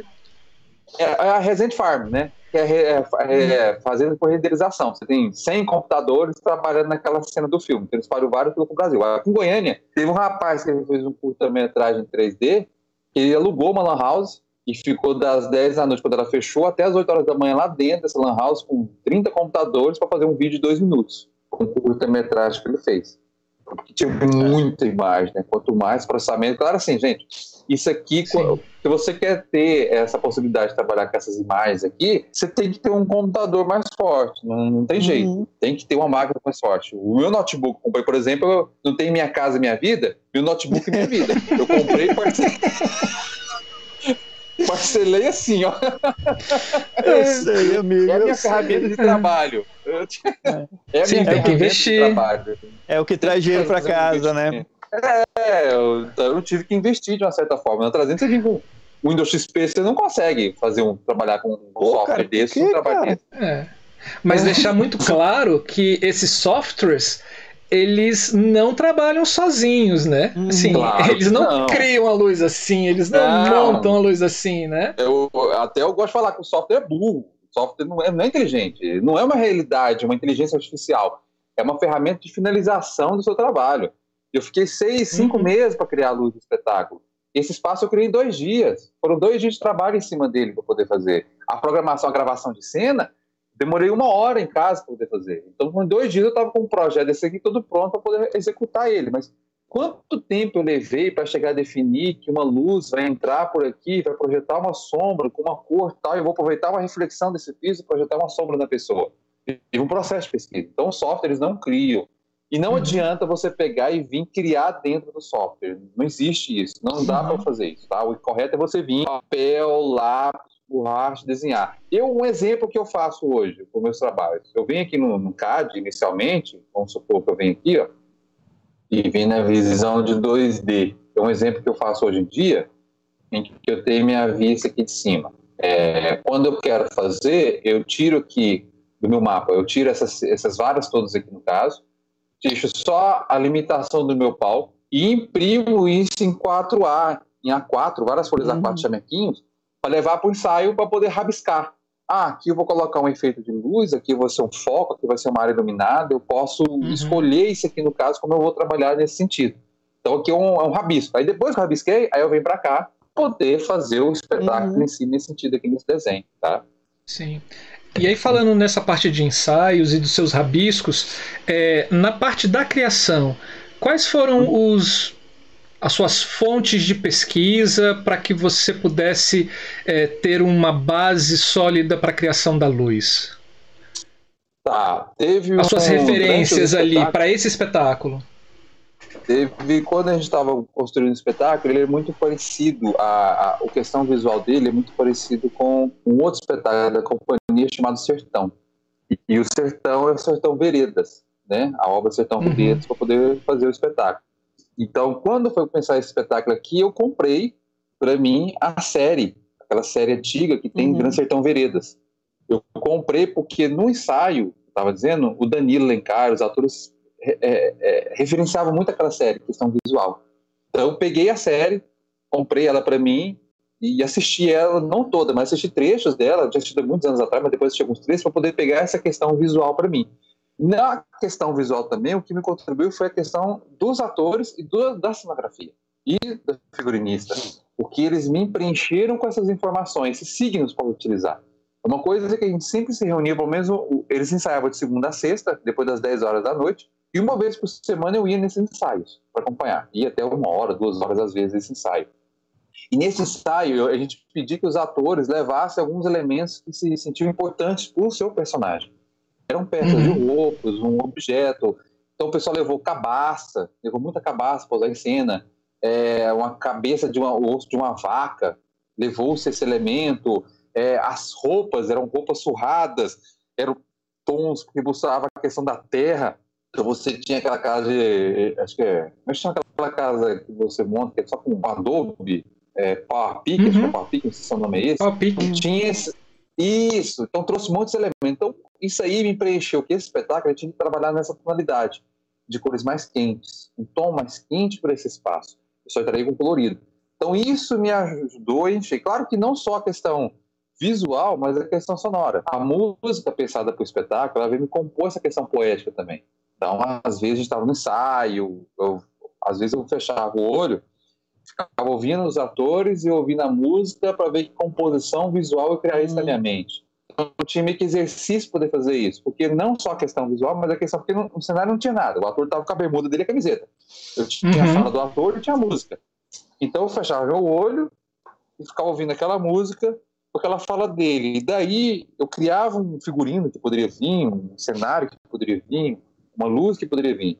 Claro que para chegar a essa luz que eu cheguei, eu rabisquei várias vezes. Rabisquei dezenas de vezes, pensei várias vezes para até chegar naquela concepção daquela criação de luz para colocar os refletores. E na verdade nem sabia que refletor esquecer. Geralmente eu penso qual que é o efeito visual que eu quero para a cena, para depois buscar as tecnologias. Quando eu falo tecnologias, eu falo tanto os refletores quanto as lâmpadas. Eu não estou falando uhum. de mesas, de softwares. Eu falo tecnologia tipos de fonte de luz. É uma lâmpada incandescente, é uma lâmpada lógica, é um refletor que tem um grau mais aberto, mais fechado, eu consigo fechar com facas, isso, eu posso ter esse controle. Depois eu penso nisso. Primeiro eu penso nessa parte, como que essa luz vai chegar até o ator, e se eu quero ver essa luz no ar ou no piso. Porque pode ser que no uhum. ar ela tenha uma projeção, mas por causa dos materiais que estão no piso, eu vou ter outra cor nesse piso. Então eu tenho que pensar isso visualmente também no caso, para colocar. Fora que um outro fator também, no, no Teatro Goiânia, que contribuiu para isso, porque a plateia quase estava no mesmo nível do palco. Somente as primeiras 10 fileiras estavam no nível do palco. Então a pessoa que está sentada ali não vê muito bem a luz que está projetada no piso.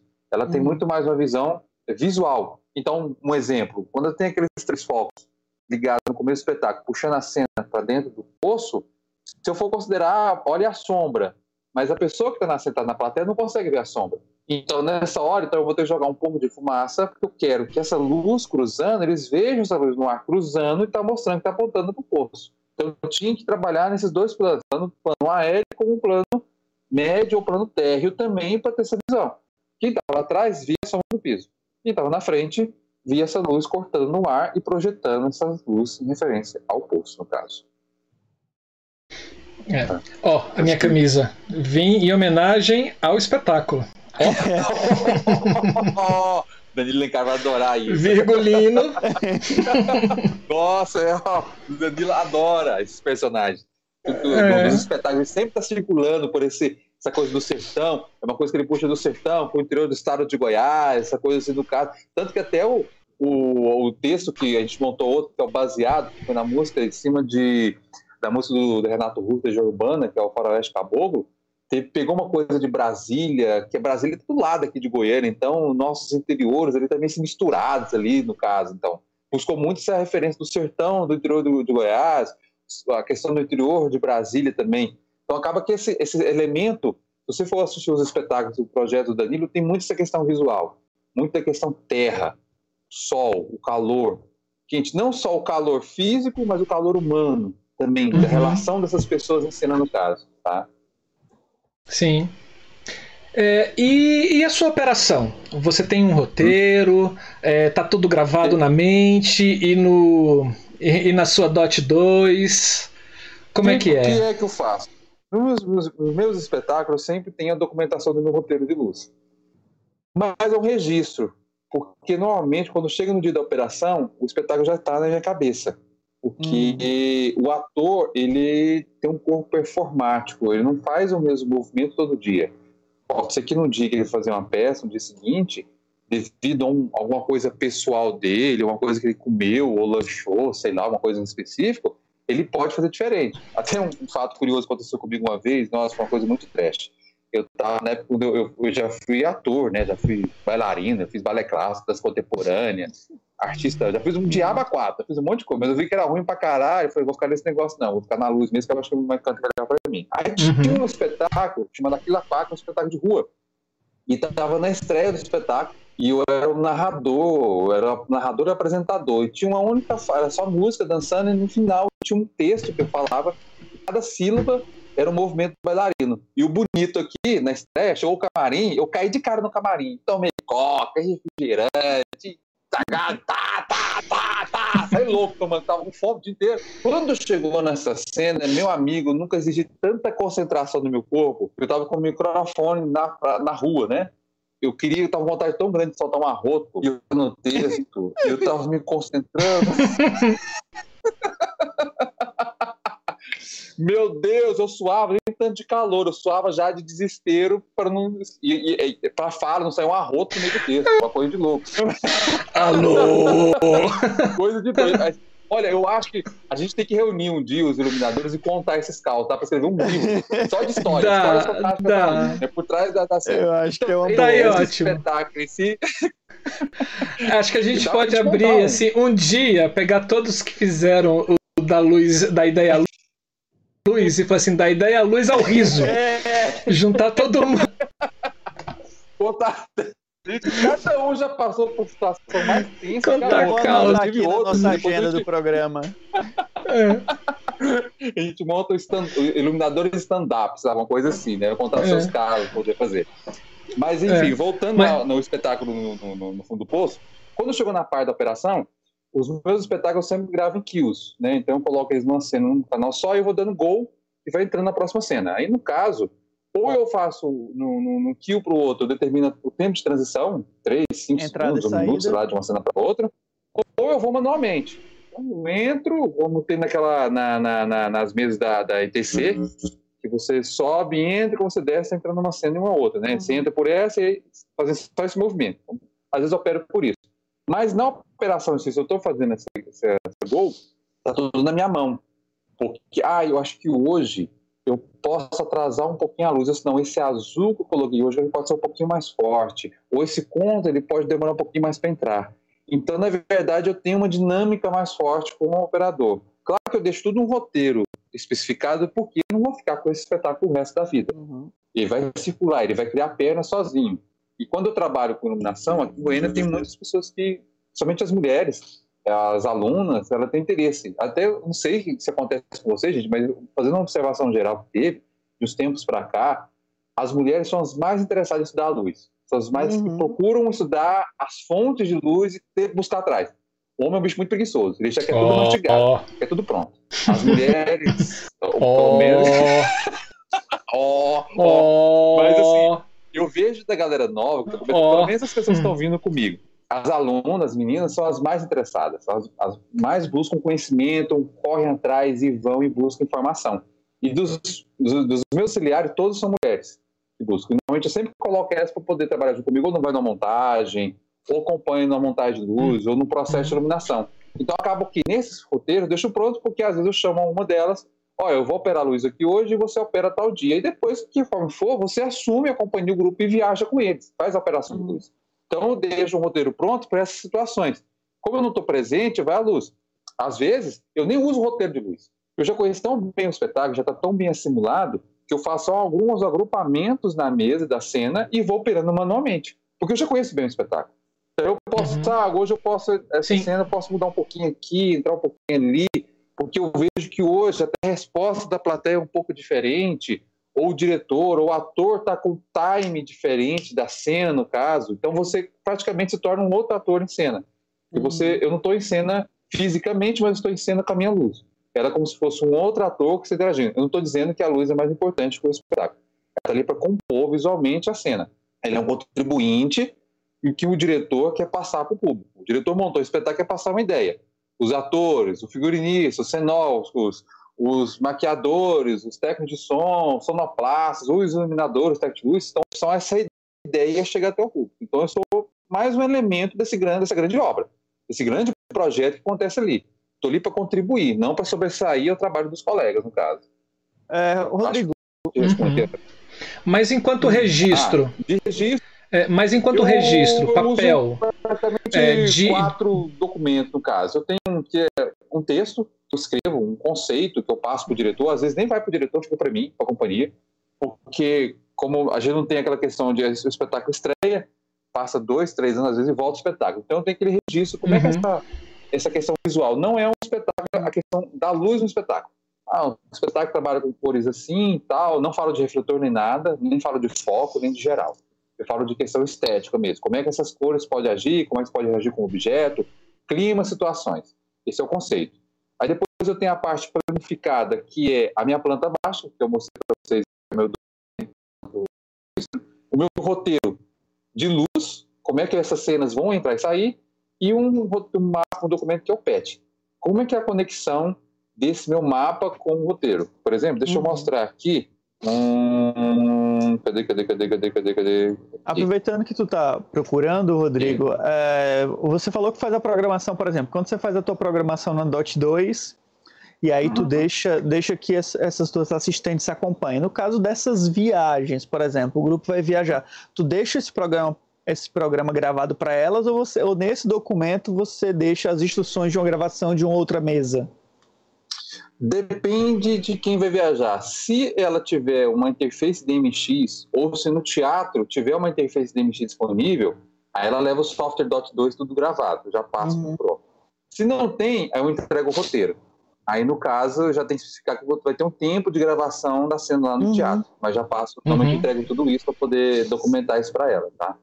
É, esse é um dos documentos que eu coloco, que é o patch desse espetáculo em si. No caso, tem um canal, o efeito que eu quero para aquela cena ali, uhum. o equipamento que eu estou utilizando, né, é, qual refletor, a quantidade de equipamento e ali por último tá os acessórios, né, uma gel, um bandor, uma íris, uhum. uma coisa assim. Aquele caso que está escrito linha, eu deixo em branco porque no meu, na minha mesa de luz, no meu Iswig na Dot 2, o canal 1 é a geral branca que tem esses uhum. elipsoidais, quatro elipsoidais.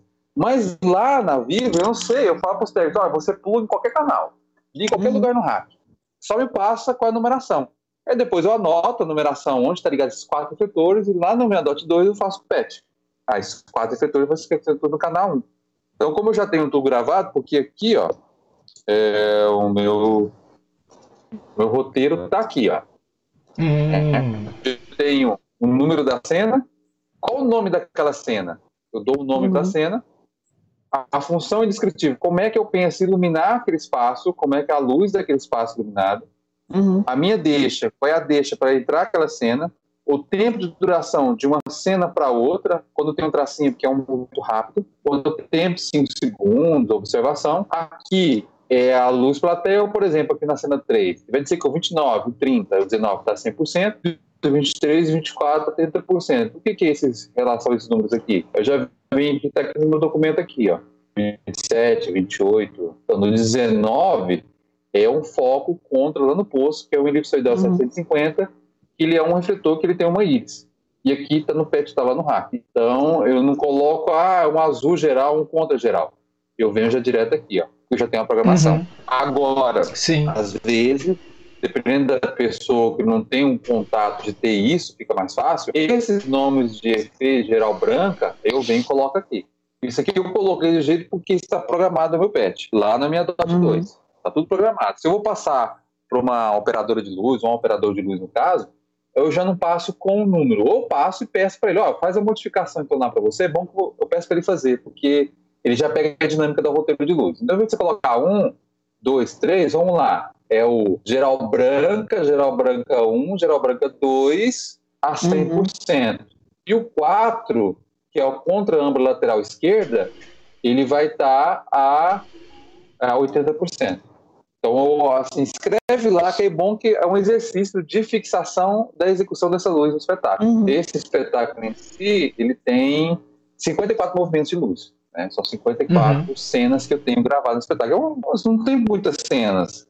O espetáculo tem duração de mais ou menos 50 minutos, mais ou menos 55 minutos, então não tem tanta variação assim de cena. Tem algumas coisas, tem cena que a luz fica ligada por 4, 5 minutos sem alteração no espetáculo uhum. todo. Mas tem umas que são muito rápidas, né? Eu tenho que alterar muito rápido. Então, na verdade, são esses documentos que eu apresento. Então, eu tenho o mapa, o, o patch, o roteiro. O meu conceito não está comigo aqui porque está no, meu e-mail. Não peguei ele aqui agora, mas depois a gente pode talvez postar lá, mas uhum. não está comigo aqui agora. Mas são basicamente esses quatro documentos que eu deixo anexados em todos os meus projetos. Porque aqui, ó, vou mostrar aqui para vocês aqui, é essa pasta no meu computador.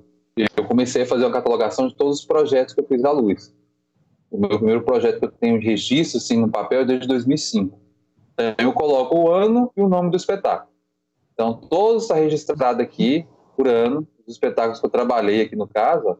Aí, quando eu venho aqui dentro de uma pasta, eu tenho alguns registros, ou, ou um orçamento, a relação, alguns, algumas imagens que eu busquei para fazer o espetáculo, está tudo uhum. registrado nos casos. Aí eu separo por espetáculo, e aqui também é um espetáculo por projetos, já são projetos de espaços. Ah, vou montar, aqui por exemplo é da Bolshoi, que é um projeto que eu estou fazendo hoje lá, do, do espaço lá, é um espaço em 3D, que é uma adaptação da iluminação cênica para boate que eu estou fazendo lá. Então eu deixo tudo isso arquivado, de cada ano uhum. que vai acontecendo, eu coloco por ano aqui os meus trabalhos todos, uhum. no caso. Então quando eu quiser, eu sempre volto aqui e busco uma referência dele no caso.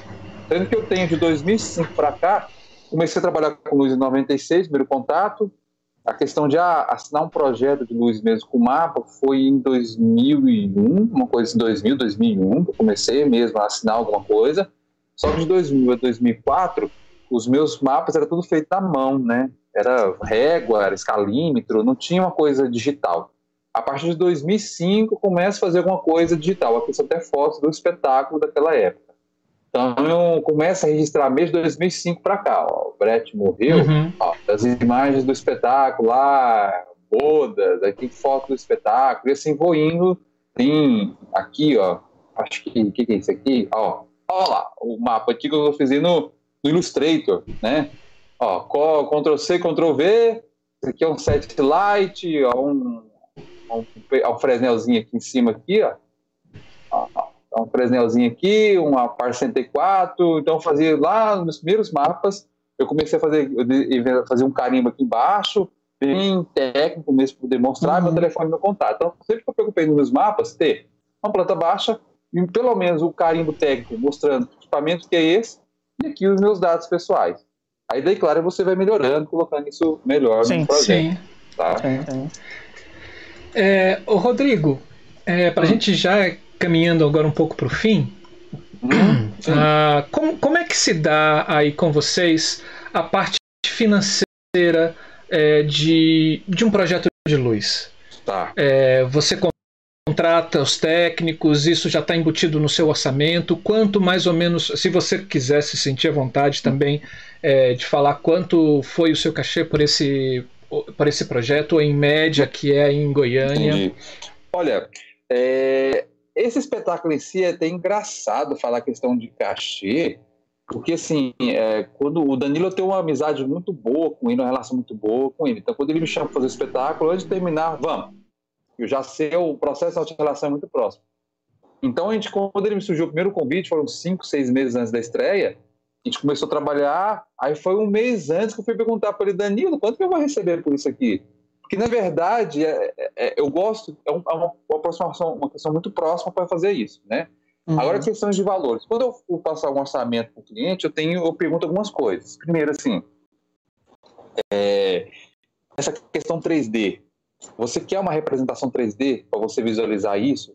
Porque eu vou ter um tempo para poder criar isso, né? Então eu uhum. coloco até esse tempo de criação. Eu vou ter que desenhar, eu vou ter que renderizar. Você quer um render disso, no caso? Você quer que faça um vídeo disso de apresentação para você? Porque eu pergunto isso porque o projeto que eu fiz agora esse ano, que é da Bolshoi Pub, desse espaço, é, eu fiz o projeto, eles estão fazendo agora uma reforma do espaço e vai fazer um lançamento futuramente desse espaço. Aí, esses vídeos que eu utilizei para o projeto, eles vão usar na divulgação da boate. Uhum. Entendeu? Então, vai ser divulgação. Então, acaba que esse material que eu utilizo, eles acabam utilizando de uma forma na divulgação, da como vai ser o espetáculo. Então, coloca uhum. até um valor. Quanto que você uhum. quer para isso? Então, eu penso, Aí você quer nesse projeto, você quer que eu crio, monte e opere a luz? Ou você quer somente que eu crio a luz? Ah, não, Rodrigo, eu quero que você cria, opere e monte. Ah, não, eu quero que você só opere a luz, porque já tem um roteiro de iluminação. Então, aí eu divido por isso no caso. É, uma diária de um técnico de luz, eu falo técnico de luz para montagem. Aqui em Goiânia, uma média em torno de 250 reais, 250, 300 reais isso. Contando que você é uma média de 8, 10 horas no máximo por dia de trabalho. Então pode ser menos, pode ser mais, depende da. Vamos supor que vai ser cinco dias, aí você faz um pacote, uma coisa assim. Por exemplo, uma coisa que fazia no Goiânia em Cena, na, é o, festival eu já fiz a direção técnica de lá umas cinco vezes já do festival, como diretor técnico do Goiânia. Então a gente fazia uma coisa assim: olha, é, se você for esperar para receber daqui a dois, três meses, o cachê é tanto. Mas se você quer receber no dia, a gente paga um pouquinho menor, mas você recebe no dia o seu cachê. Então a gente fazia umas conversas, no caso, para ficar bom tanto para o técnico, para o festival, uhum. para a gente nesse sentido. Mas a diária uhum. de técnico de 200 é 50. A operação de luz, aí varia entre 300 a 500 reais. Porque não, só basta chegar no teatro e operar a luz, você vai ter que ensaiar isso antes. Eu vou ter que estar em casa, eu vou ter que ensaiar, vou ter que ver pelo menos um ensaio, alguma coisa, se a luz já está pronta. Agora, quando você parte, ah, eu vou ter que criar a luz, no caso, nesse sentido, a gente está falando em questão de valores que variam entre 1.500, 2.000 a 5.000, 6.000, não sei, depende disso, depende porque quantos ensaios eu vou ver, é, quantos renders eu vou fazer, esse ensaio está embutido também a operação de luz nesse sentido também no caso, entendeu?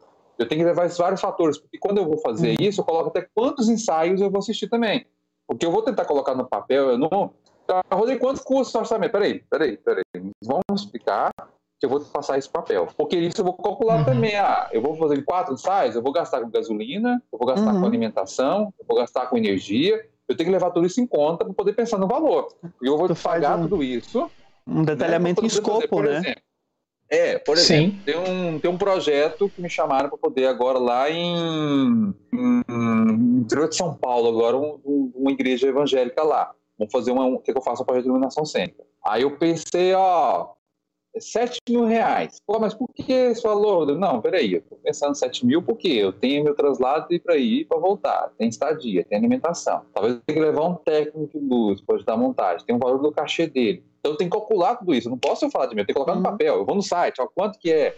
Tem um trabalho que é agora em Cuiabá, que eu, Cuiabá, é em Cuiabá que eu devo ir lá, um mês, em julho agora, para finalizar um orçamento, um projeto que eu fiz a instalação do, da iluminação cênica desse, desse, centro cultural.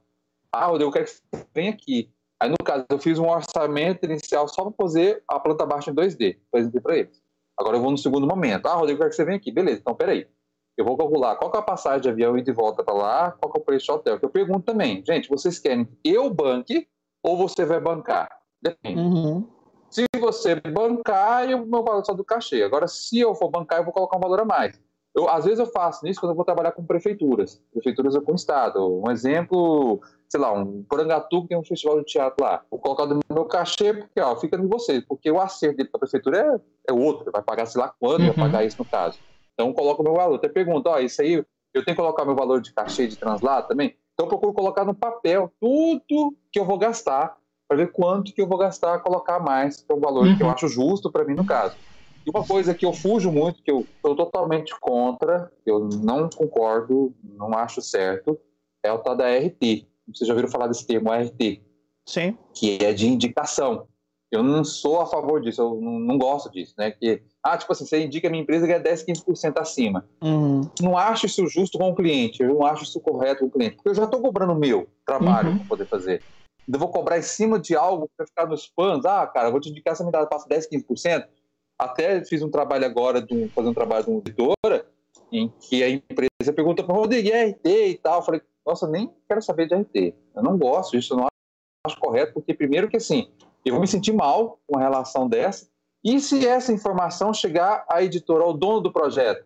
Ué, como assim, Rodrigo? Eu estou te pagando e você está ganhando mais 10% em cima do que eu estou comprando equipamento? Que história é essa? Então, de cara, eu, eu não concordo com isso, no caso. Então, o que eu faço, por exemplo, com uma empresa, eu indico três empresas que eu confio, é... e o equipamento é esse, aí ele vai onde colocar que ele quiser, no caso. É, eu chamo isso de uma forma de corrupção, né?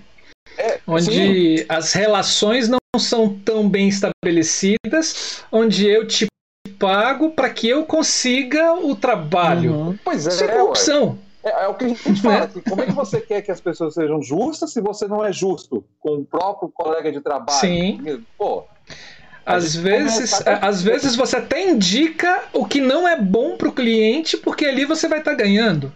Uhum. Né? Uai, que história é essa? Não, pois é. Bom, Rodrigo, é, a gente já está chegando já a quase duas horas de, de programa. É, duas horas de programa, a gente está é, aqui no horário agora são 23 horas e 27, a gente está desde as 6 junto. É.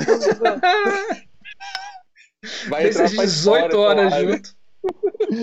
É. Você quer acrescentar alguma coisa a mais? Não, Rodrigo, para. Na verdade, eu acho que do, do espetáculo, espetáculo, não. Fico de, de antemão, agradeço pela participação e até reafirmo aquilo que vocês falaram no início. Como a gente gravou, agora vai colocar online depois, eu acho que pode deixar esse vídeo por alguns dias. E se tiver alguma informação. Não, vai ficar para sempre. Aí, Enquanto tiver é, YouTube. É, eu falo assim, falar, eu falo assim vamos supor que ah, daqui ah, nessas próximas duas semanas teve algumas perguntas, a gente vem e volta, grava com a resposta, depois uhum. posta linkado lá no canal, poder fazer. Isso aí é tudo de boa, porque as outras lives foram online, né? Aqui teve que ser gravado e depois a gente responde de boa poder fazer. É, não, seria somente agradecer mesmo. Droga de privatização essa, essa, das teles. Essa, essa oportunidade. E eu fico honrado quando o Marcelo me ligou pelo convite. Me deu até um pouco de nervosismo, porque eu fiquei entre a live de duas pessoas fantásticas, foi o Gil semana passada, e agora vem da, da iluminadora. Da Cláudia dela, Deu um branco agora. Da, da Cláudia Bem. Cláudia meu... Bem. É, pô, é. caraca, os povos são doutores. Vai ser um sanduíche bom, né? Mas eu fico muito feliz pelo convite, essa oportunidade de estar dialogando com vocês nesse espaço aqui, viu? Que bom, Rodrigo. A gente que fica muito feliz por você ter é, aceitado esse desafio com a gente, esse, esse bate-papo. É, bom, infelizmente não deu para ser ao vivo online com todo mundo. A gente tentou, foi até o limite, mas mas internet e YouTube não, não deram. A gente está gravando agora. Espero que tenha tudo bem na gravação. Espero que, é o, que o áudio tenha acontecido bem. Eu queria só adicionar uma Aí a gente vai. Talvez só para poder fechar. Pode. O Marcelo Aras tinha conversado comigo antes, que é, eles me pediram para mostrar algumas imagens que é do projeto do Museu da Luz que aqui tem em hum, Goiânia. Sim. Aí eu queria só, antes de encerrar, mostrar algumas imagens do que tem lá do espaço. Vamos, vamos mostrar. E é. Você tem três minutinhos. Ó, tem só essa aqui, que na verdade é a foto que hoje, hoje como é que tá lá hoje, lá no espaço, com a disposição uhum. desses equipamentos, que é uma coisa que eu, eu catei as estantes, estava jogado na faculdade, eu parafusei, eu pintei, eu só não pintei a parede, mas eu pintei as estantes, passei a fiação, tudo lá que está no espaço para a gente poder fazer. Então, tem alguns consoles antigos lá no caso, até assim, se alguém quiser doar algum material, a gente está lá para receber isso, deixar exposto, ó, o Eduardo dela, quando ele foi lá no espaço e tal, falando sobre os consoles, as mesas, como é que foi o trabalho dele lá, né? Aqui uma outra imagem de dia, desse local que está hoje, tá vendo? A gente está meio é, não está 100%, porque ainda estou arredondando, é uma coisa que eu estou juntando. Uhum. Eu mesmo, esse laboratório está saindo do meu próprio bolso, juntando todo esse material para poder colocar lá, né? aqui quando o pessoal veio aqui no Encontro Sonho em Luz, em Goiânia. Eu e tava nesse dia. Conhecer, conhecer, aqui, ó. Uma, Ali não é a Claudinha Olha, também? É. Tava, a Claudinha. Na foto, a Claudinha de um lado e o Paulo César Medeiros do outro. Paulo César Medeiros. Isso. Aqui, ó, o Marcelo tava lá, também no espaço que a gente conhecendo. Uma foto pra galera. Tava lá, é, né? Foi um dia maravilhoso. Foi lá pra conhecer esse espaço, onde estou dispondo esse material. Olha lá, Letícia também, o Brilo, para poder trabalhar, né? O Farley Detz também. Olha eu com minha luminária, ela tá aqui na minha frente, essa poronga utilizada lá, é... para poder iluminar para os seringueiros. E o espaço, bem, é isso que eu queria mostrar. O espaço é lindo, gente. Muitas fotos para poder mostrar, mas aqui, ó, e a minha controladora que eu uso, que às vezes eu mostro para os alunos lá também. Olha a mesa que eu comecei a trabalhar com iluminação. Essa aqui é minha é meu xodó. Quando eu consegui, na verdade, a primeira mesa que eu trabalhei foi igual a essa aqui. E eu descobri ela na internet, comprei por 50 reais, mais a case, porque um cara que faz, ele pega, ele demole, demolindo escolas uhum. e locais antigos, e tinha uma escola no auditório com a mesa. Ele não sabia o que, que era isso e vendeu por 50 reais na OLX. Quando descobriu, fui lá e comprei dele na hora. Claro. E funciona. funciona. Sim, a Ditel, boa. Boa. Ah, Aqui é com, com a, o espaço, ele recebe visitação de alunos que queiram lá conhecer o espaço. Eu meio que eu faço um guia, passei com os alunos lá dentro do museu para conhecer. Então, quem quiser conhecer o museu pode entrar em contato comigo com esse espaço. Então, as escolas municipais, estaduais, ou particulares, ou universidades, vão lá para poder mostrar o espaço para vocês. Bem, gente, então, aqui um detalhe de uma, de uma lâmpada. Essa foi minha última aquisição. Uau. de 2000, tá? que chegou lá no espaço. Tá lá Lâmpada de Maravilha! Se liga lá para colocar. Ah, essa criança agora lá tá lá no espaço, poder fazer. Aqui foi em janeiro, quando teve a primeira turma do Iswig, que é a turma de formação que teve lá. Então tinha um apoio pessoal de Goiânia. Tem a irmã Vidal, que tá lá no fundo, que é de Salvador, veio para cá fazer o curso com a gente aqui. Aqui um, um luxímetro, um luxímetro dos anos 40, 50, se não me engano, esse aqui analógico, a foto da turma de novo. ao Intelabim, né? Todo mundo Intelabim!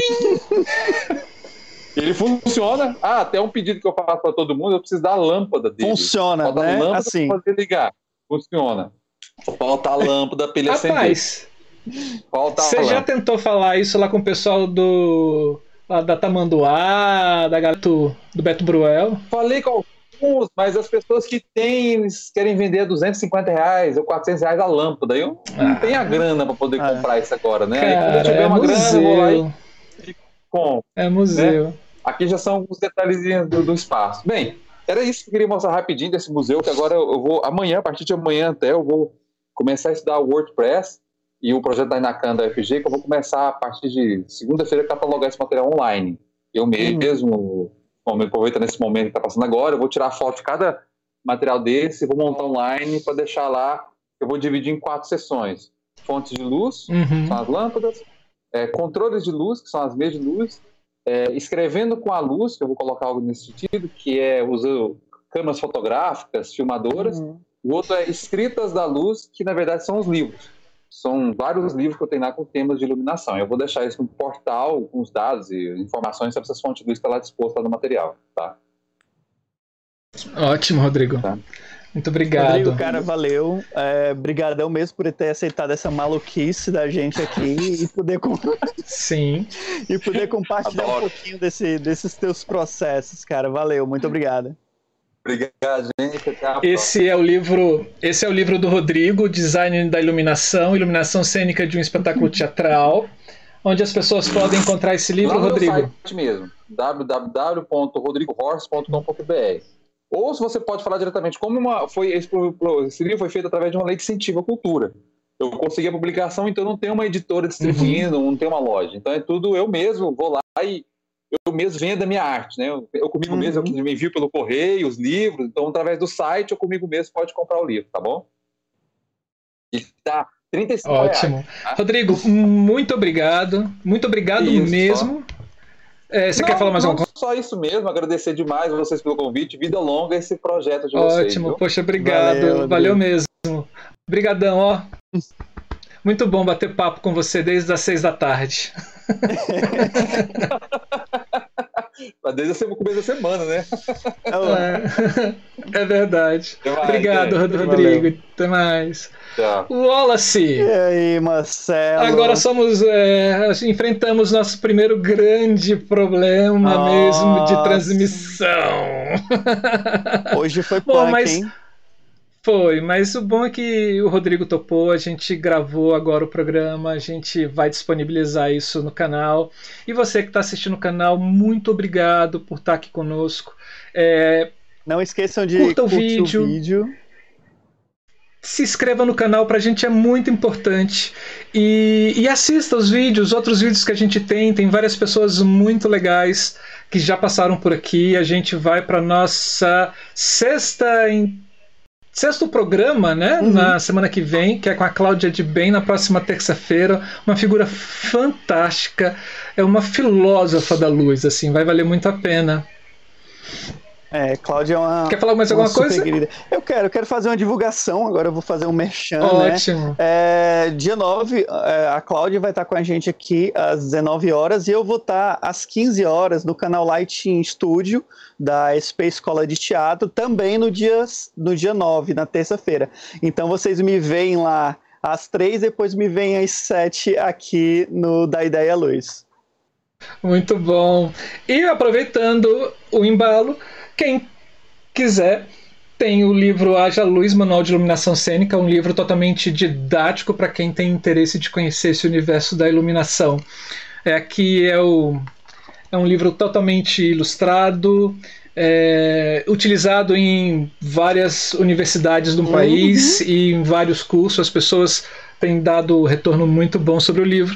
Quem tiver interesse, Está sendo vendido pela internet, está na Amazon, está em várias livrarias online. Infelizmente não dá para ter para ser presencial por enquanto, por causa desse, dessa pandemia que está acontecendo. Mas se alguém quiser entrar em contato comigo, pode entrar em contato pelo Instagram, que está aqui embaixo, o meu canal de Instagram. Deixa um recadinho lá, a gente responde. E aí você pode adquirir também um comigo. Eu tenho alguns aqui comigo. Tá bom? Wallace, muito obrigado por mais um dia juntos aqui nesse canal e vamos lá, né? É, obrigado, Marcelo, também para a gente poder ter conseguido organizar essa forma, mesmo que seja um vídeo, né? A gente continua dando, dando vazão a esse nosso projeto. Uhum. Tchau para todo mundo e até a próxima semana. É, e aguardem, tem coisas boas vindo aí para frente. aguardem. E no final, só para relembrar para só para lembrar vocês que o álcool em gel não resolve tudo. Às vezes você precisa usar um palito de fósforo. Tchau, gente. Um abraço.